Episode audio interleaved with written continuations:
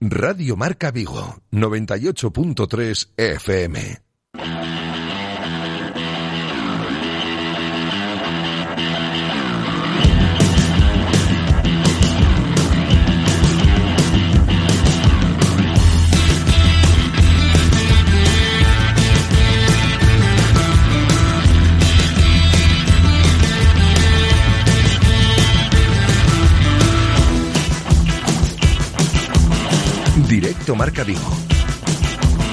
José Ribeiro.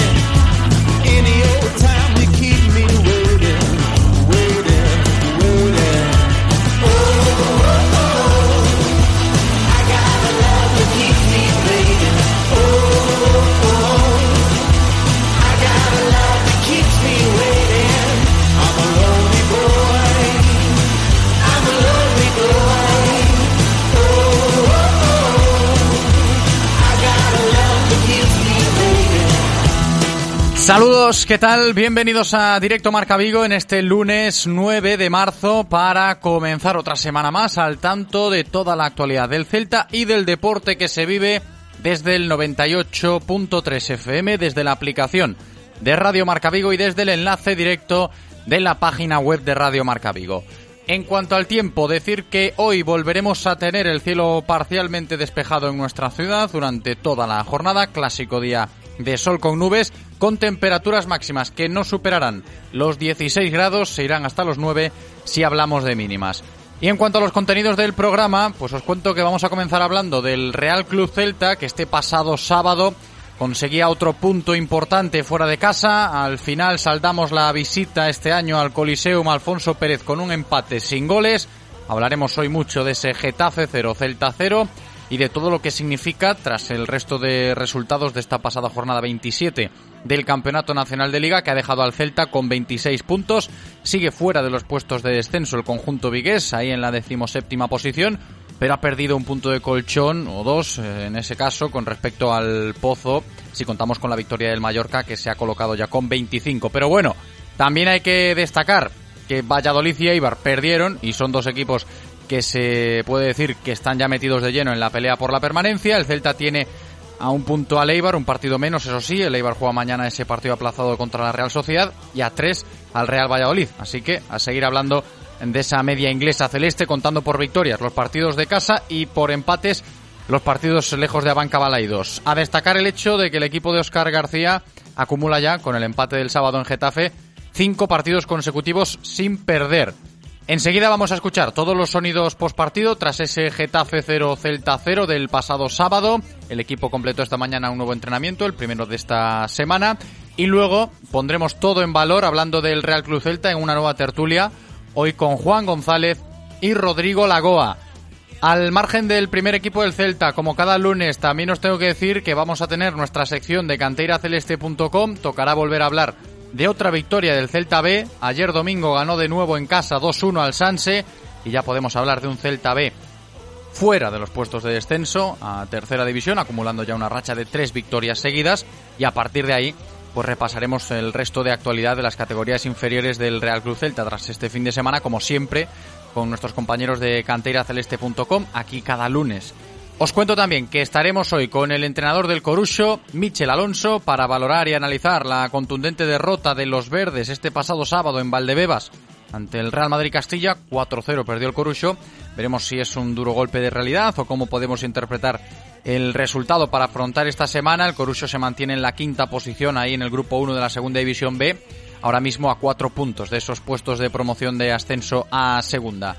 Luego hablaremos de Vela, porque como no podía ser de otra manera, tras el fin de semana nos tocará hacer balance del inicio de las J70 Sprint Series aquí en la Ría de Vigo.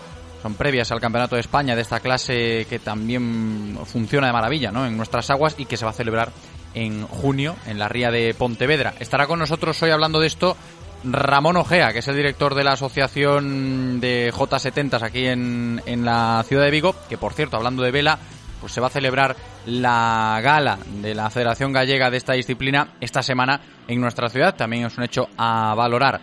Y luego ya para encarar la recta final del programa tendremos dos asuntos importantes a tratar hablando de balonmano. Por un lado, comentar y valorar todo lo que sucedió ayer en Asangriña, en esa vuelta de los cuartos de final de la Challenge Cup entre el Mecalle Atlético Guardés y el Aula Valladolid. Al final empate a 23 goles y nos quedamos ahí con la miel en los labios hablando hoy de que las chicas del Mecalle Atlético Guardés se quedaron a las puertas de poder disputar una semifinal de competición europea. Hablaremos de todo ello con el entrenador del Mecalia, José Ignacio Prades, a ver qué nos cuenta, ¿no? Después de esa eliminación que se produjo, como decimos, en el día de ayer. Y por el otro, pues también os cuento que después de hablar de balonmano femenino, nos pasaremos al balonmano masculino porque un vigués, en este caso Borja Méndez, disputó este pasado fin de semana con su equipo, el Benidorm, la final de la Copa del Rey, que al final terminó ganando el Barça, pero bien nos sirve el contexto para poder hablar hoy con el propio Borja y que nos cuente cómo le están yendo las cosas esta temporada en su nueva etapa allí en Benidorm. Este es el menú para hoy. Hasta las 3 en punto de la tarde ya sabéis que vamos a estar en directo. Espero que estéis con nosotros al tanto de todo. Os invito a participar si queréis. Ya sabéis que sois bienvenidos en directo Marca Vigo y si queréis aportar vuestra opinión de los temas que vayamos comentando podéis hacerlo mediante diferentes vías. Por ejemplo, notas de audio, mensajes de texto a nuestro WhatsApp. Es el 680 101 642 680 101 642. También nos podéis enviar mensajes a través de las redes sociales, sobre todo en el Twitter arroba Radio Marca Vigo, estamos pendientes. Y si nos queréis llamar por teléfono, también podéis hacerlo. ¿eh? Están las líneas abiertas durante todo el programa. La primera de ellas, 986 43 6838 986 43 6838. La segunda, 986 43 6693. Le vamos a dar la bienvenida a nuestro técnico Eloy, preparadísimo en la cabina para comenzar una nueva semana, un nuevo programa. Aquí estamos listos para arrancar. Yo espero que vosotros también lo estéis. Directo Marca Vigo. Comenzamos.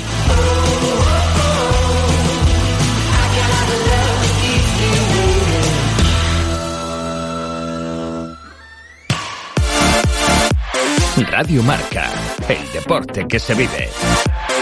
Radio Marca. Bienvenidos a la era del nuevo Nissan Juke, el crossover coupé con un diseño revolucionario y la última tecnología para que conducir sea una experiencia increíble. Pero a ver, espera, para, para, para. Es que no sé qué hago grabando este anuncio. Si ya puedes ir a tu concesionario, probar el nuevo Nissan Juke y comprobarlo por ti mismo. Nissan, Innovation that excites. Rofer Vigo, carretera de Madrid 210 en Vigo, Pontevedra.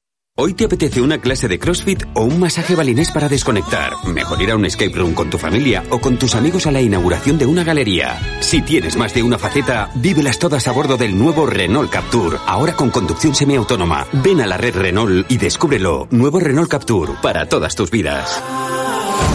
Rodosa, los centros Renault y Dacia en Vigo, Nigrán, Cangas y Ponteareas. Así suena el acelerador del planeta. Y así queremos que siga sonando. Volvo XT60. Seguimos innovando para dejarlo todo como está. A un precio que no esperas. Más en volvocars.es. Ven a verlo a tu concesionario Autesa en Vigo, premio a las mejores instalaciones Volvo 2019. Los mejores planes para disfrutar del fin de semana en Vigo te los contamos cada jueves a partir de las 2 de la tarde en nuestra sección Saborea el fin de semana con Mau. Los conciertos, los monólogos y los eventos culturales más importantes de nuestra ciudad los conoceréis gracias a Mau, aquí en directo Marca Vigo.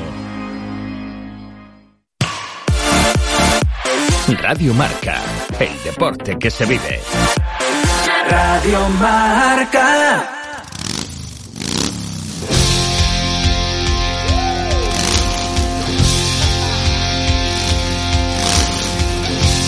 Directo Marca Vigo.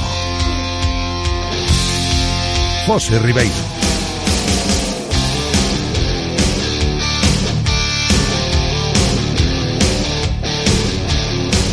Es la una y 13 minutos de la tarde de este lunes 9 de marzo. Vamos ya aquí en directo Marca Vigo a abordar toda la información diaria del Celta de la mano de Codere Apuestas y Grupo Comar. Coderia Apuestas y el Grupo Comar patrocinan la información diaria del Celta.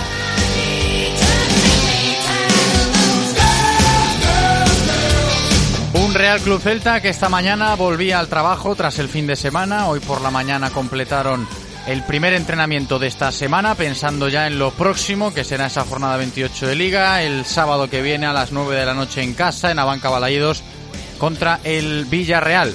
Mañana tranquila en Amadroa, la de hoy. Seguimos pendientes de cómo va evolucionando el parte médico y en este sentido os cuento que hoy ha sido baja en el entreno en Amadroa Fran Beltrán, que fue el descarte en la convocatoria el pasado sábado en Getafe. Sufre Fran Beltrán una contusión en el pie derecho, a ver cómo evoluciona el joven medio centro esta semana, que ya lo había adelantado Óscar García en la previa del partido contra el Getafe, que venía jugando infiltrado muchas veces por esas dolencias que tiene.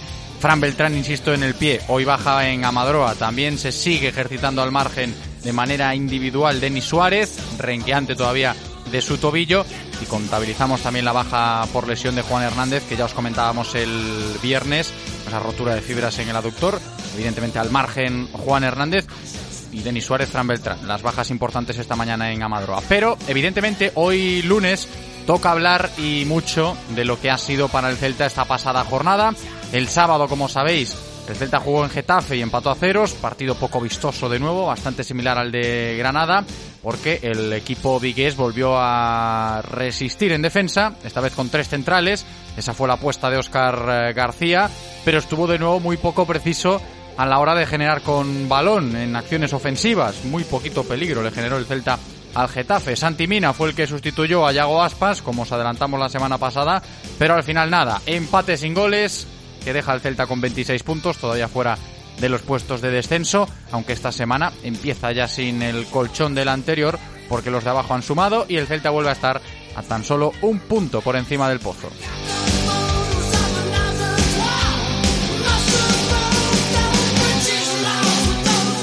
Pues un punto por encima de los puestos del descenso está el Real Cruz Celta para empezar esta semana. Vamos ya con todos los sonidos post partido que hemos rescatado tras ese Getafe 0, Celta 0 del pasado sábado.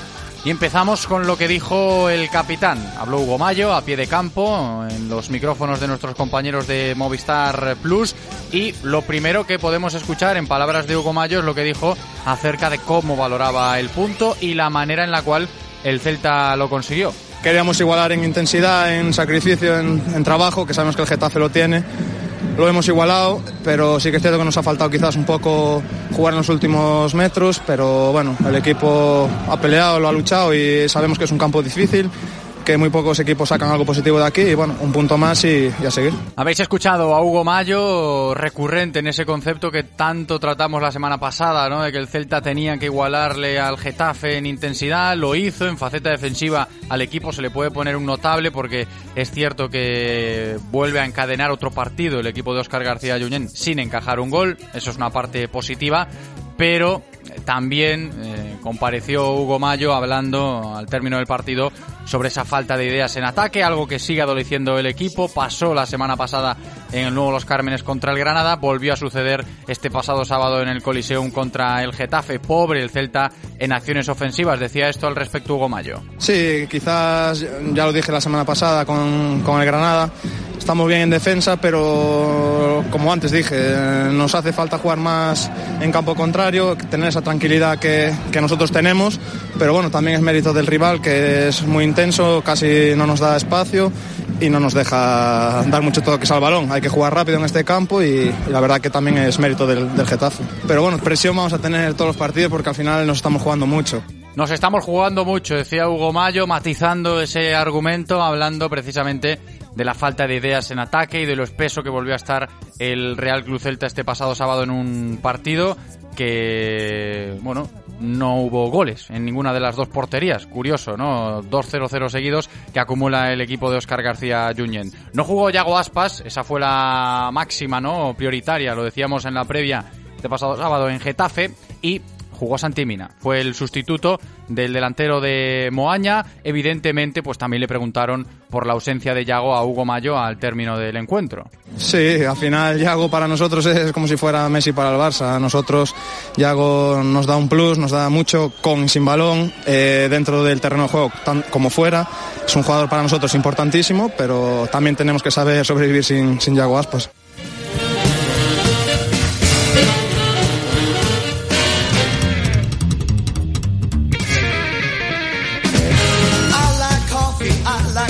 Ahí dejó uno de los titulares, Hugo Mayo, ¿no? De este pasado fin de semana, el titular después del partido. Bueno, el Celta tiene que saber sobrevivir sin Yago Aspas. Se puede decir que ha sabido, ¿no? Sobrevivir el Real Cruz Celta sin Yago, a pesar de que, lo dicho, ¿no? Al equipo le sigue costando muchísimo generarle peligro a los rivales. Luego en la tertulia lo analizaremos, ¿no? Si tiene que ver esto más con que los rivales fueron Granada y Getafe, estos dos últimos, o que de verdad hay mecanismos que no están funcionando en faceta ofensiva.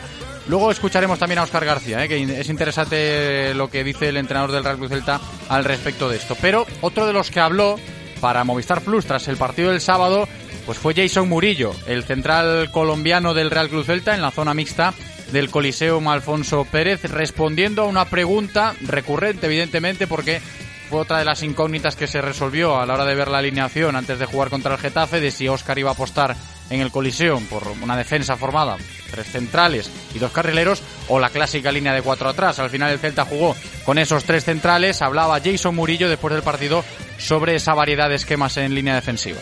Bueno, yo creo que eh, nosotros como, profesionales y, hacemos partícipe de, del equipo debemos acatar siempre las ideas que, que propone el técnico eh, y también pensar en en los equipos contrarios, ¿no? Eh, tratar de contrarrestar su juego y bueno, nosotros dentro del campo eh, definir situaciones donde, donde son claras y luego sea en cuatro, sea en tres, eh, tratar de, de, lo mejor y, como te digo, acatar las ideas que quiere el técnico. Jason Murillo, protagonista después del partido, porque se vuelve a hablar de un buen Celta en defensa. Evidentemente, la presencia de Jason Murillo está siendo clave, ¿no? A la hora de poder utilizar este tipo de argumentos. De que el Celta está mejor en defensa, sí, por muchas cosas, pero sobre todo porque Murillo está en un buen momento de forma y ha aportado mucho desde que llegó en el mercado de invierno, como bien sabéis. Otra de las cosas interesantes que dijo Jason Murillo en su comparecencia post partido el pasado sábado noche fue el hecho de hablar sobre el vestuario, ¿no? Uno de nuestros compañeros de Movistar Plus le preguntaba al colombiano sobre esa comparativa de vestuarios por su experiencia en el mundo del fútbol, ha estado en el Valencia, en el Barcelona. Y a esta pregunta de cómo está el vestuario del Real Cruz Celta en este momento, tras acumular cinco partidos seguidos sin perder, pues hacía alusión a la comparativa con otros vestuarios, como os decía, en los que estuvo el propio Jason Murillo. Todos sabemos de que un vestuario como, el de Barcelona está enseñado a, a ganar, a ganar títulos, eh, donde hay jugadores que están siempre a un nivel altísimo pero cuando estás en un, en un club eh, humilde con jugadores que quizás son mucho más jóvenes, eh, que aún les falta bastante recorrido, eh, muchas veces se, se, siente diferente, pero de igual forma, donde hay alegría, donde hay compañerismo, donde hay equipo, dentro del campo siempre se demuestra, ¿no? Y este es un equipo que se caracteriza por, por hacer piña, como dicen aquí, por hacer grupo y, y bueno, ahora están teniendo resultados positivos el cual yo creo que se demuestra el compañerismo que hay, ¿no?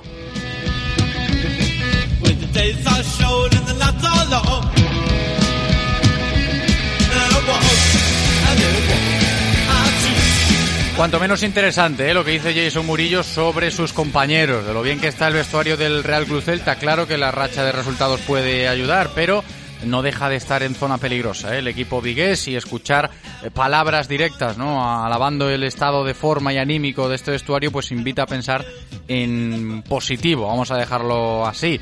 Y ahora damos el salto a lo que dijo el técnico, lo que dijo Óscar García Junyent después del partido en la sala de prensa del Coliseum Alfonso Pérez el pasado sábado por la noche y empezaba Óscar García hablando sobre los cambios en la segunda parte y el cómo se puede valorar este punto conseguido. Pasa por la cabeza de ir a por la victoria. Santi estaba cansado. El único jugador ofensivo prácticamente que nos quedaba en el banquillo era, era Pione. Sabíamos que él en una jugada individual con el equipo rival cansado nos podría dar alguna opción de, de marcar algún gol. Pero bueno, estamos contentos porque el trabajo de los jugadores ha tenido otro premio.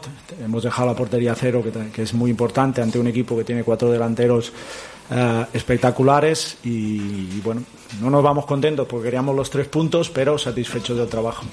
Satisfecho del trabajo, un poquito de la portería cero, también lo quiso matizar Oscar García Junyent, pero es cierto que al equipo le faltó algo más en ataque, buscaba ir a por la victoria, lo decía, ¿no? Eh, argumentando ese cambio, Santimina entra Pione hacia la recta final del partido y quieras que no, ese momento del encuentro fue otro de los focos interesantes a tener en cuenta en el postpartido. Santimina se retira del terreno de juego, se encara un poquito, vamos a decirlo así, con la grada, algún que otro gesto, ¿no? Que recibió el propio Santi, entró al trapo, como se suele decir hablando coloquialmente. Bordalás se quejó en rueda de prensa de este tipo de acciones. También el técnico del Getafe, pues eh, quiso hacer alusión a pérdidas de tiempo del Real Cruz Celta, que no quiso entrar al trapo en este sentido Oscar García cuando le preguntaban por ello, pero sobre todo por lo de Santi Mina, ¿no? Claro que fue una de las imágenes del partido encarándose con la grada del Getafe y esto decía Oscar García sobre ese momento del cambio de Santi.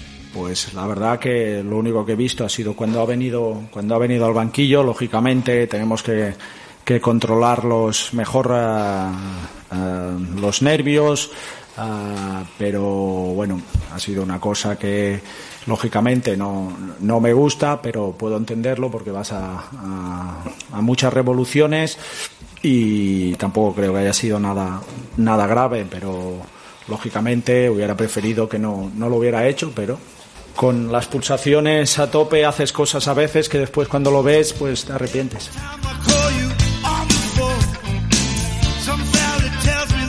Con las pulsaciones a tope dice Oscar García que se hacen cosas que igual uno se arrepiente después de ellas, ¿no? La imagen de Santimina haciendo el gestito a la grada pues ahí quedó, después del 0-0 del Celta en el Coliseum.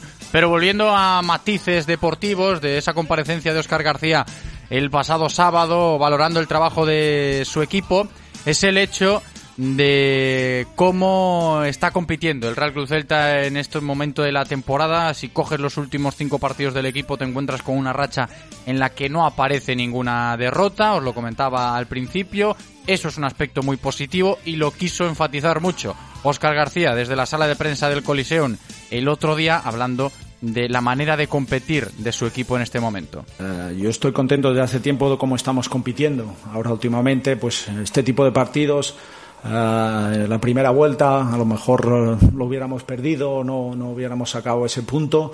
Ahora el equipo está compitiendo prácticamente igual de bien, pero estamos, estamos consiguiendo más puntos. Lógicamente, la ausencia de Iago también se, se nota a la hora de, de estar más clarividentes en tres cuartos, que es un poco lo que nos ha faltado hoy. Pero bueno, estamos muy contentos con todos los que han jugado porque han hecho un partido como hay que hacerlo para sacar algo de aquí. Os fijáis que también habló de la ausencia de Yago Aspas, yo creo que es otro de los argumentos recurrentes, ¿no? En el análisis post partido que tenemos que trazar, eh, que iremos trazando a lo largo de los próximos minutos hoy aquí, hablando de ese Getafe Celta del otro día. Y ya por último, también quiero destacar lo que dijo Oscar García Junyent cuando le preguntaron, uno de nuestros compañeros en la sala de prensa le preguntó sobre si sigue existiendo peligro, si ve un temor real hablando de las opciones que tiene el Celta de poder mantener la categoría o perderla de aquí a final de temporada, con los números en la mano y a sabiendas de dónde está el Real Cruz Celta tras 27 jornadas disputadas, ahí decimos séptimo, con tan solo un punto de colchón ahora mismo, y, y eso es lo que dice Oscar García sobre esta cuestión. Hombre, peligro siempre hay porque estamos ahí, estamos, estamos todos muy cerca, Uh, lo que sí está claro que, que, esta es la línea a seguir, que tenemos que continuar peleándolo todo, porque ahora hemos sacado buenos resultados, pero seguimos ahí debido a lo, a lo que pasó antes. O sea que ahora nos quedan 11 partidos y en esos 11 partidos hay que competirlos hasta el final y sabemos que no, que no va a ser no va a ser fácil ni mucho menos, sino que tendremos que trabajarlo cada partido.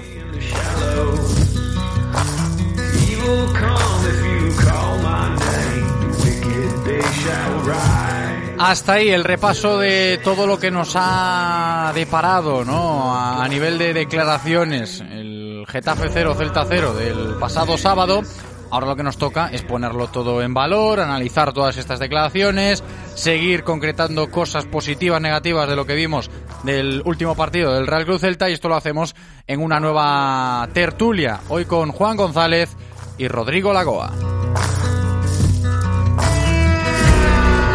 Clínica Baviera patrocina la tertulia del Celta.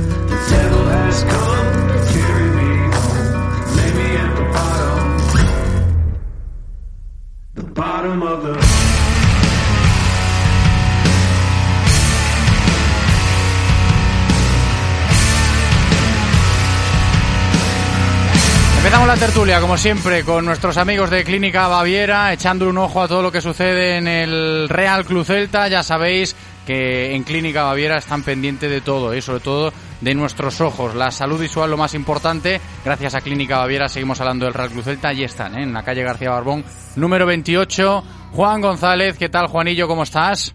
Hola, buenas tardes. Muy buenas, bienvenidos. La una y media, comenzamos la tertulia. También tengo a Rodrigo Lagoa conmigo en el estudio. ¿Qué tal, Rodri? Muy buenas tardes. Bienvenidos. Seguimos hablando del Real Cruz Celta, echándole un ojo, como decimos, ¿no? Aprovechando el chascarrillo, ¿no? Con Clínica Baviera, a lo que nos ha deparado otra jornada de liga y otro 0-0. Juan, no sé qué sabor de boca tienes tú. Bueno, yo creo que tengo un bastante mejor sabor de boca que, que mucho de lo que he escuchado y de lo que, de lo que leí ayer, ¿no? Eh, a mí durante todo el partido me dio la sensación de, de, que teníamos el partido muy controlado. ¿no? Eh, probablemente no fue un partido en el que Oscar fuera bueno pues tan ambicioso como fue el día de Valencia, o pues bueno, pues a lo mejor un partido que bueno fue un partido que trabajó desde, desde la defensa y a mí o sea no me disgustó mucho no igual sí los últimos 10 minutos podía haber sacado antes a Pione eh, bueno podemos entrar a valorar muchísimas otras cosas no pero yo creo que, que es un partido que, que cualquier aficionado del Atlético de Madrid o del Atlético Bilbao o, o, o del Getafe de hace un año eh, firmaría, ¿no? Porque es un, un, partido que, que parece que lo tienes. O sea, yo, yo, yo no, en ningún momento me, me vi como otros partidos que dices tú, buf, al final nos, no, no, nos la van a enchufar, ¿no? Para nada. Yo tenía eh, la sensación de que teníamos totalmente el control, ¿no? Desde la defensa, sin la pelota durante mucho tiempo, pero pero que teníamos el partido totalmente controlado, ¿no? Y de hecho, uno dos contras ahí al final del partido que casi casi le da la razón a Oscar y casi se lleva los tres puntos, ¿no? Nos llevamos los tres puntos, ¿no? Una pena, pero pero bueno, o sea, no no tan tan tan dramático como que como lo que como lo que llevo leyendo escuchando me parece que fuimos allí eh, a perder tiempo a pegar patadas y nada, nada nada más lejos de la realidad, vamos. Uh -huh. Rodri, tú, si se habla de otro nuevo 0-0, ¿qué visión tienes a golpe de lunes para empezar una nueva semana? Eh, nada, un buen resultado en campo de un, de un equipo que, aunque no, lo, no nos lo creíamos al principio de la temporada, ahora mismo está peleando por, por Europa, está peleando prácticamente casi podríamos decir que, que por estar, mantenerse en Champions y hemos ido a Getafe a jugar como el Getafe, es decir, no hemos hecho, nos hemos contagiado un poco del espíritu del Getafe y es a lo que es un poco a lo que a lo que hemos jugado. Eh, el, el resultado es muy bueno, es muy bueno porque bueno viene a refrendar un poco el, el seguir puntuando fuera de casa como mínimo. Yo decía la semana pasada que esa esa media inglesa es, es buenísima eh, porque porque al final de lo que se trata en parte es de seguir con la, con la racha de partidos sin, sin perder, que llevamos ahora cinco consecutivos eh, sin perder en una dinámica muy, muy positiva, muy positiva. Hemos empatado con, con el Madrid, hemos empatado con el Getafe, le hemos ganado a un gran Sevilla, hemos ganado un partido muy importante con el, con el Leganés. Entonces, eh, esto viene a, a refrendar y, y, además, bueno, pues eh, la jornada deja más resultados que pueden ser positivos para nosotros. Porque... Si hablas de los de arriba, ¿no? Un poquito de los equipos que tiene el Celta por delante. Sí, incluso el, el, para esta semana se nos allanan un poco, entre comillas, las cosas porque el, el propio Villarreal firma la tercera derrota consecutiva. Sí por mucho que haya sido contra el Leganés, que nos viene mal, pero bueno, eh, nos pone las cosas aparentemente un poquito más fáciles para este domingo. Juan, tú hablabas antes de lo que has leído ya desde el pasado sábado noche, después de que el Celta volviese a encadenar un 0-0, de que fuese en el Coliseum contra el Getafe, las cosas que ya se han podido ir tanteando, ¿no? Si el Celta se plantó allí a, darle de su propia medicina al Getafe o interpretarlo de otra manera. Me parece interesante profundizar en este debate yo no, o sea, no, no, no, lo veo así como que nos disfrazásemos de Getafe, ¿no? Yo creo que, que el míster viendo sus opciones y viendo lo, lo, que teníamos, ¿no? Eh, está claro que al, faltar, al saltarte ya te, te falta tu pieza fundamental, ¿no? Eh, Beltrán, Beltrán lesionado, bueno, eh, lo de los tres centrales a mí, yo ya lo dije aquí hace, hace un mes y medio, a mí me encanta, eh, me da una seguridad que llevaba años sin tener, yo creo que se entienden a la perfección y yo, o sea, al final Getafe hizo más faltas que, que, que nosotros. Eh, yo no vi las pérdidas de tiempo esas de las que hablan allí, bueno, pues no las vi por ningún lado. Yo vi a, a Damián o a cualquiera de Getafe bastante más agresivo que nosotros, a no ser que no ser Murillo, pero bueno, Murillo es su forma de jugar, ¿no? Eh, yo no, no, no, no vi al Celta disfrazado de Getafe para nada. Yo vi un equipo que se amoldó a lo que tenía, que me parece que en estos momentos, en la situación en la que estamos, es muy inteligente. Eh, no ir allí a, bueno, pues a, barra libre, a, tocar, a tocar, a tocar y a ver qué pasa contra un equipo que va a cuarto en liga, que está jugando UEFA, que, que juega ahora contra el Inter, o sea, contra un equipo que, que bueno, que, que no le iba a decir, está ahí arriba con, con Jorge Molina y Ángel de delantero, ¿no? Y está ahí arriba, está cuarto y, y está está un momento dulce. Entonces, tampoco puedes ir en la situación en la que estás, eh, peleando por el descenso, eh, pues eso, a, a, barra libre, ¿no? A ir abiertos allí. Entonces yo creo que, que, que para mí, o sea, el planteamiento fue, fue, perfecto y nos faltó pues dos controles de Santi, dos pases ahí al final, una de Pione, o sea, nos faltó nada para al final llevarnos el partido siempre y cuando diciendo que Rubén hizo un parado en la primera parte, pero bueno, todo tiros lejanos, o sea, no yo no, no, no sentía acoso ni, ni, ni, fatiga de, de, decir nos van a marcar, o sea, no en ningún momento tuve esa sensación, la verdad. Pues esto un partido para mí bastante tranquilo, y raro, siendo, siendo el Celta es raro que tengas un partido tranquilo, ¿no? Pero la verdad que lo está consiguiendo, el entrenador del equipo está consiguiendo que, tengamos partidos tranquilos, que no nos marquen tantos goles y, y al final por ahí se, por ahí es por donde hay que, que, edificar la casa, vamos. Sí, lo de la parada de Rubén Blanco también hay que mencionarlo porque si yo decía antes que una de las imágenes del partido pues pudo ser, hablando un poquito ya de, desde la perspectiva extradeportiva, lo de Santimina, el gestito con la grada y demás, te fijas en lo poco que tuvo el partido en sí a nivel de jugadas interesantes o de ocasiones, otra vez Rubén Blanco volando y salvando al Real Cruz Celta, Rodri. Ah, pero el gestito, pero escucha, el gestito de Santi viene por algo, ¿eh? Sí, a ver, está claro, no, no lo hace porque sí. Por nada, ¿eh? No lo hace porque sí. Luego, luego hablamos de eso, pero lo de Rubén me parece eh, prioritario, ¿no? El hecho de volver a valorar una portería a cero y en este caso con una intervención importante de tu portero. Sí, sin duda, bueno, es un paradón espectacular, una estirada única. Eh, Rubén ha demostrado que siempre que, las lesiones la han, la respetado es un gran portero para primera división, pero grandísimo. Su único problema ha sido única y exclusivamente las lesiones los últimos años. Y a mayores de eso también le está favoreciendo mucho, bueno, que el nivel defensivo del equipo ha mejorado en general, que con Murillo ha venido a reforzar el centro de la zaga en, en particular y que incluso yo veo que desde que ha llegado Murillo los, los, el resto de centrales han subido. El, el otro día yo creo que minuto 42, 43 de la primera parte, Jorge Molina tiene una, un, hace una jugada bastante buena dentro del área y lanza un tiro ahí que iba pegadito al palo y Araujo tuvo una acción que fue espectacular, como la sacó con el pecho. Es decir, hay un nivel de seguridad ahora mismo en los centrales que no se veía. Todo este tipo de acciones hace tres meses, de una forma u otra, alguien hubiera estornudado, se hubiera caído, hubiera pasado cualquier cosa, hubiera acabado en gol, pero seguro. Y ahora mismo hay un nivel de concentración y de seguridad que es, que es eh, brutal. Eso es interesante también lo que dice Rodrigo y lo hemos escuchado antes en palabras del propio entrenador del Real Cruz Celta, ¿no? que si este partido sucede en la primera vuelta, igual el Celta lo perdía, pero es que eso es algo que ya también hemos comentado días atrás en otras tertulias, ¿no? antes de otros encuentros, Juan. Sí, pero bueno, era, era lo que pedíamos eh, pues eh, antes de que acabara la primera vuelta, ¿no? cambiar esa dinámica. La, el equipo la ha cambiado, se, ve otra cosa. Ya yo creo que desde el partido de Valencia eh, se ve otra cosa totalmente diferente, no incluso antes, no. Igual desde que llegó Oscar, pero bueno, luego hay un bajón de, un par de partidos, ¿no? Pero yo creo que ya en el Camp Nou sería una cosa eh, totalmente diferente, ¿no? No es por, tampoco es por, eh, por meter el dedo la llaga sobre, sobre Escribá, sino que yo creo que, que, bueno, pues que el discurso de Escribá no era el que convencía ni, ni, ni a la directiva, ni a los jugadores, ni a la afición creo, eh, creo, es la sensación que me da. Y bueno, al final, pues cuando cambias la dinámica, no llegas a ganar los dos partidos seguidos, pero ganas uno, empatas uno, ganas otro, eh, empatas otro, bueno, al final eh, estás haciendo más o menos la media inglesa, ¿no? Y, y o las, las sensaciones son totalmente diferentes a las de, a las de hace eso, a las de la primera vuelta, ¿no? Totalmente eh, opuestas, ¿no? A mí la sensación que me da ahora mismo es que solo podemos ir hacia arriba porque eh, al equipo se le ve con, muchísimo con muchísima mejora y, todavía le queda un margen de mejora, ¿no? Seguimos esperando a que Denis se recupere totalmente del tobillo, a que Yago eh, bueno, eh, siga marcando, pero esté un poquito más eh, participativo en otras en otras tareas igual de, elaboración, en que el delantero que trajeron sea Smolov, sea el Toro o aporte algo, que Santi por fin se le empiezan a caer los goles. O sea, yo creo que, con, el, con, eso, con, esta dinámica al final van a aparecer. Estoy seguro de que van a aparecer los, los, jugadorazos que tenemos.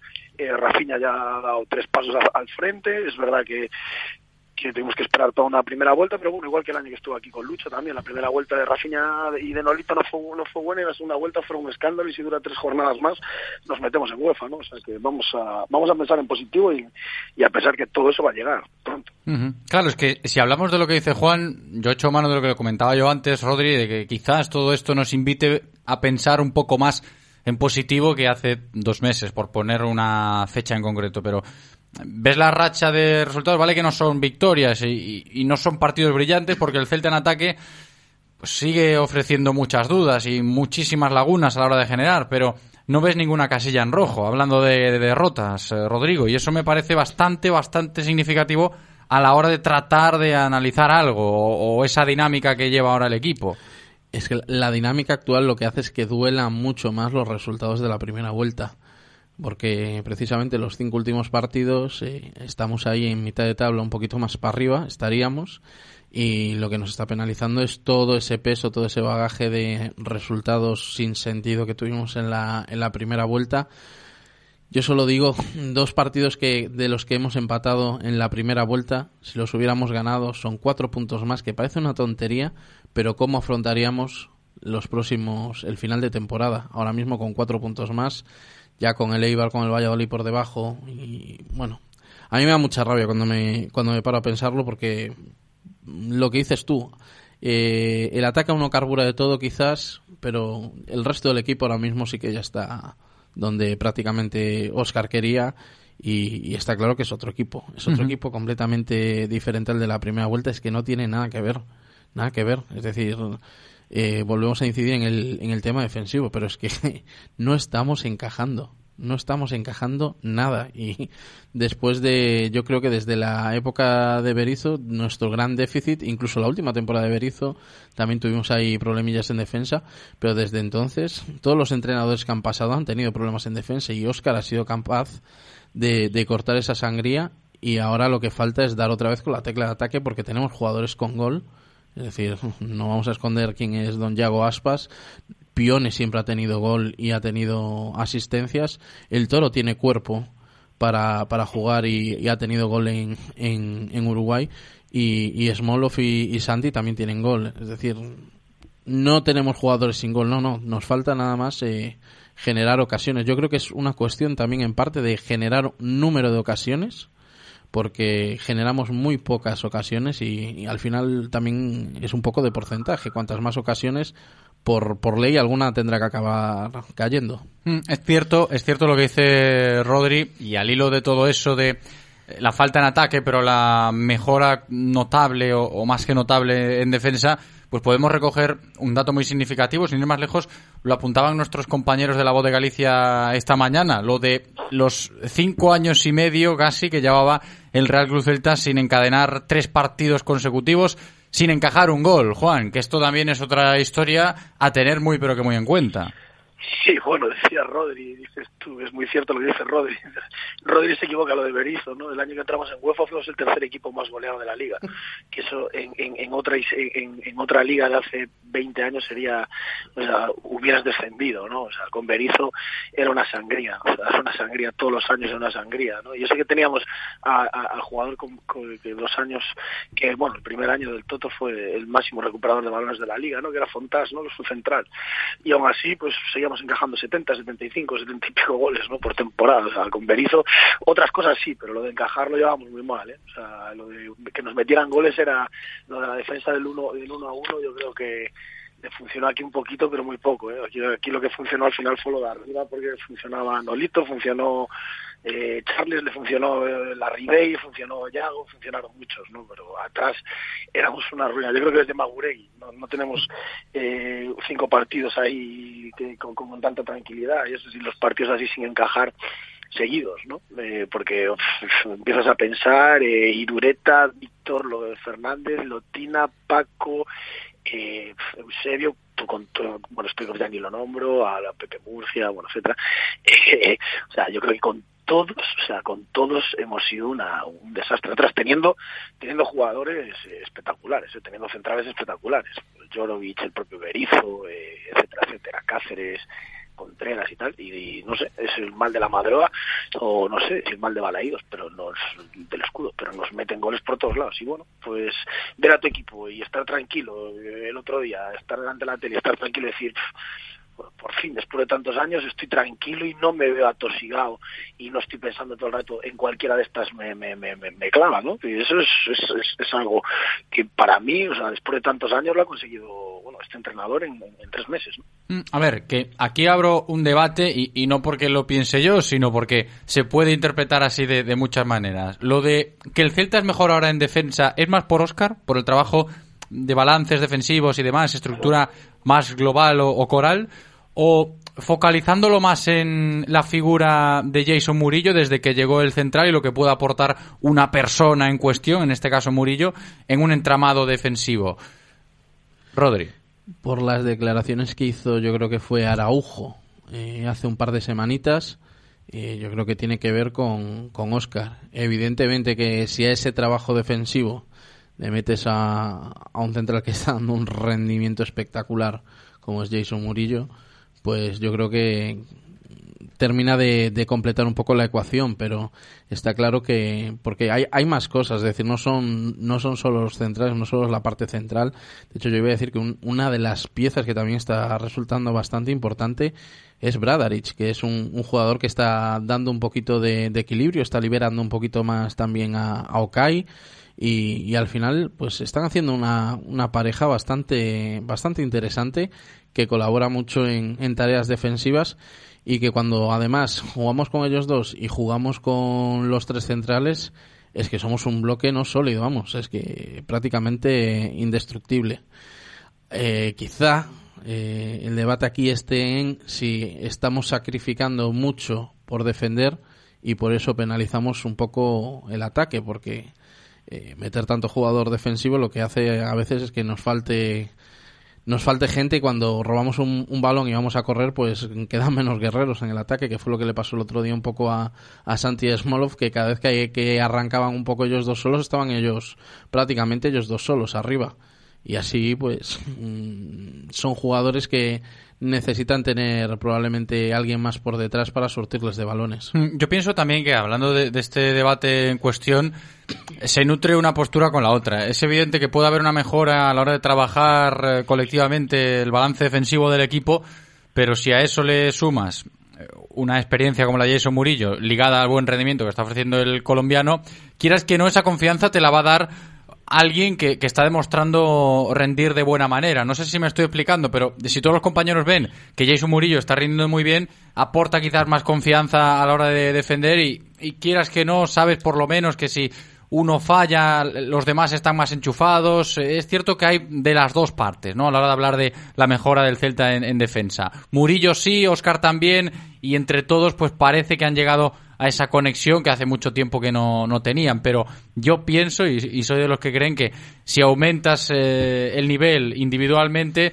pues es claro que vas a, llegar al punto que quiere Oscar García por muchos mecanismos que tengas. Evidentemente, si no tuvieras un central eh, con el nivel que está ofreciendo Jason Murillo, igual a día de hoy el Celta pues eh, seguiría adoleciendo menos, seguro, pero adoleciendo un, un poquito más en, en, esas facetas defensivas y por eso quiero poner el, el, foco en el buen rendimiento que está ofreciendo el colombiano, Juan. No te voy a hacer una pregunta. Las siete primeras jornadas eh, que hablábamos de Idu, Sí, pero luego Iru bajó el pistón de una manera tremenda. las siete, ah, pero escucha, las siete primeras jornadas de liga que hablábamos de Idu. Que era un sí, sí, que era un poderío, que era muy seguro, no, sé qué. pero luego a lo han sentado, porque las pifias de Idu que ha tenido, pues oye, le han derivado a, esa situación. Entonces, Claro, pero yo lo quiero llevar al tema de, vale, Murillo está en un momento, o sea, es un jugador que cuando lo firmamos muchos tenían dudas, que decían, bus, que lleva dos años sin jugar, que el Barça, que el Valencia, no sé qué, que si la abuela fuma, y no valía nada, porque aquí no valía nada, los únicos que habían fichado súper bien en enero había sido el español, que se habían gastado 100 millones y, había un tal. Y, es cierto eso. Y ahí está. Entonces, al final, aquí hay que, hay que poner y darle a cada uno. primero que, decías. Las cosas Yo fui el primero en, alabar la, labor del español y mira. Mira, pues por eso te digo que a veces hay que, ¿sabes? No te puedes gastar tampoco todo. Y yo no soy, yo no, no soy el máximo adulador de esta directiva. Y bien lo saben por aquí, ¿no? Pero me refiero, vamos a ver, las cosas han hecho bien, ha salido bien, Murillo bien, Bradaric, bueno, para mí le falta le falta un puntito más, que yo creo que, bueno, espero espero, espero que nos lo dé, un poquito más de fútbol, ¿no? Demasiado eh, demasiado parecido, no sé, no sé con quién, bueno, eh, no sé, muy poco vertical, pero bueno, que, que, que, te da bueno, te da ese equilibrio, te da esa contención, bien, eh, libera un poco a Ocay, perfecto. Me refiero, para mí, eh, o sea, no hay, no hay ninguna duda de que, de que el que ha conseguido que esto, eh, los que han conseguido que esta, este, no encajemos ha sido la, el cuerpo técnico, ¿no? Oscar Roger y todo, el cuerpo técnico, porque yo creo que ellos vienen con una con una idea, ¿no? Que es venir, apretar arriba, presionar arriba, en el Camp se ve que vamos a la presión como locos, tal cual, y al tercer partido, pues bueno, yo creo que se sientan y dicen, uff, esto no funciona, chicos, vamos a tener que cambiar pues eh, 50.000 cosas porque la idea que teníamos preconcebida de haber visto a estos jugadores, pues no nos funciona, ¿no? Y eso fue lo que me hizo Escribá, o sea, Escribá estuvo ahí con el 4-4-2, 4-4-2, así, sí, sí, así, así, así, así, y al final, pues bueno, pues a veces hay que agachar la cabeza y decir, oye, chicos, que esto, esto que teníamos planeado, esto que cogimos el avión desde Barcelona para venir aquí, y que teníamos clarísimo que iba a ser así, que con esto íbamos a llegar a UEFA, no funciona. Entonces, bueno, pues se sentaron y dijeron, mira, hay que hacer esto. Y está saliendo bien. Entonces yo creo que está claro que al final eh, Murillo cuando juega con otros dos centrales al lado, es diferente. Araujo cuando juega con otros dos al lado es diferente. E Idu cuando juega con otros dos al lado es diferente. Cuando la toca un poquito con el pie como el otro día, ya había tres gritándole ya, suelta el balón, chico, que con el pie se te está complicando.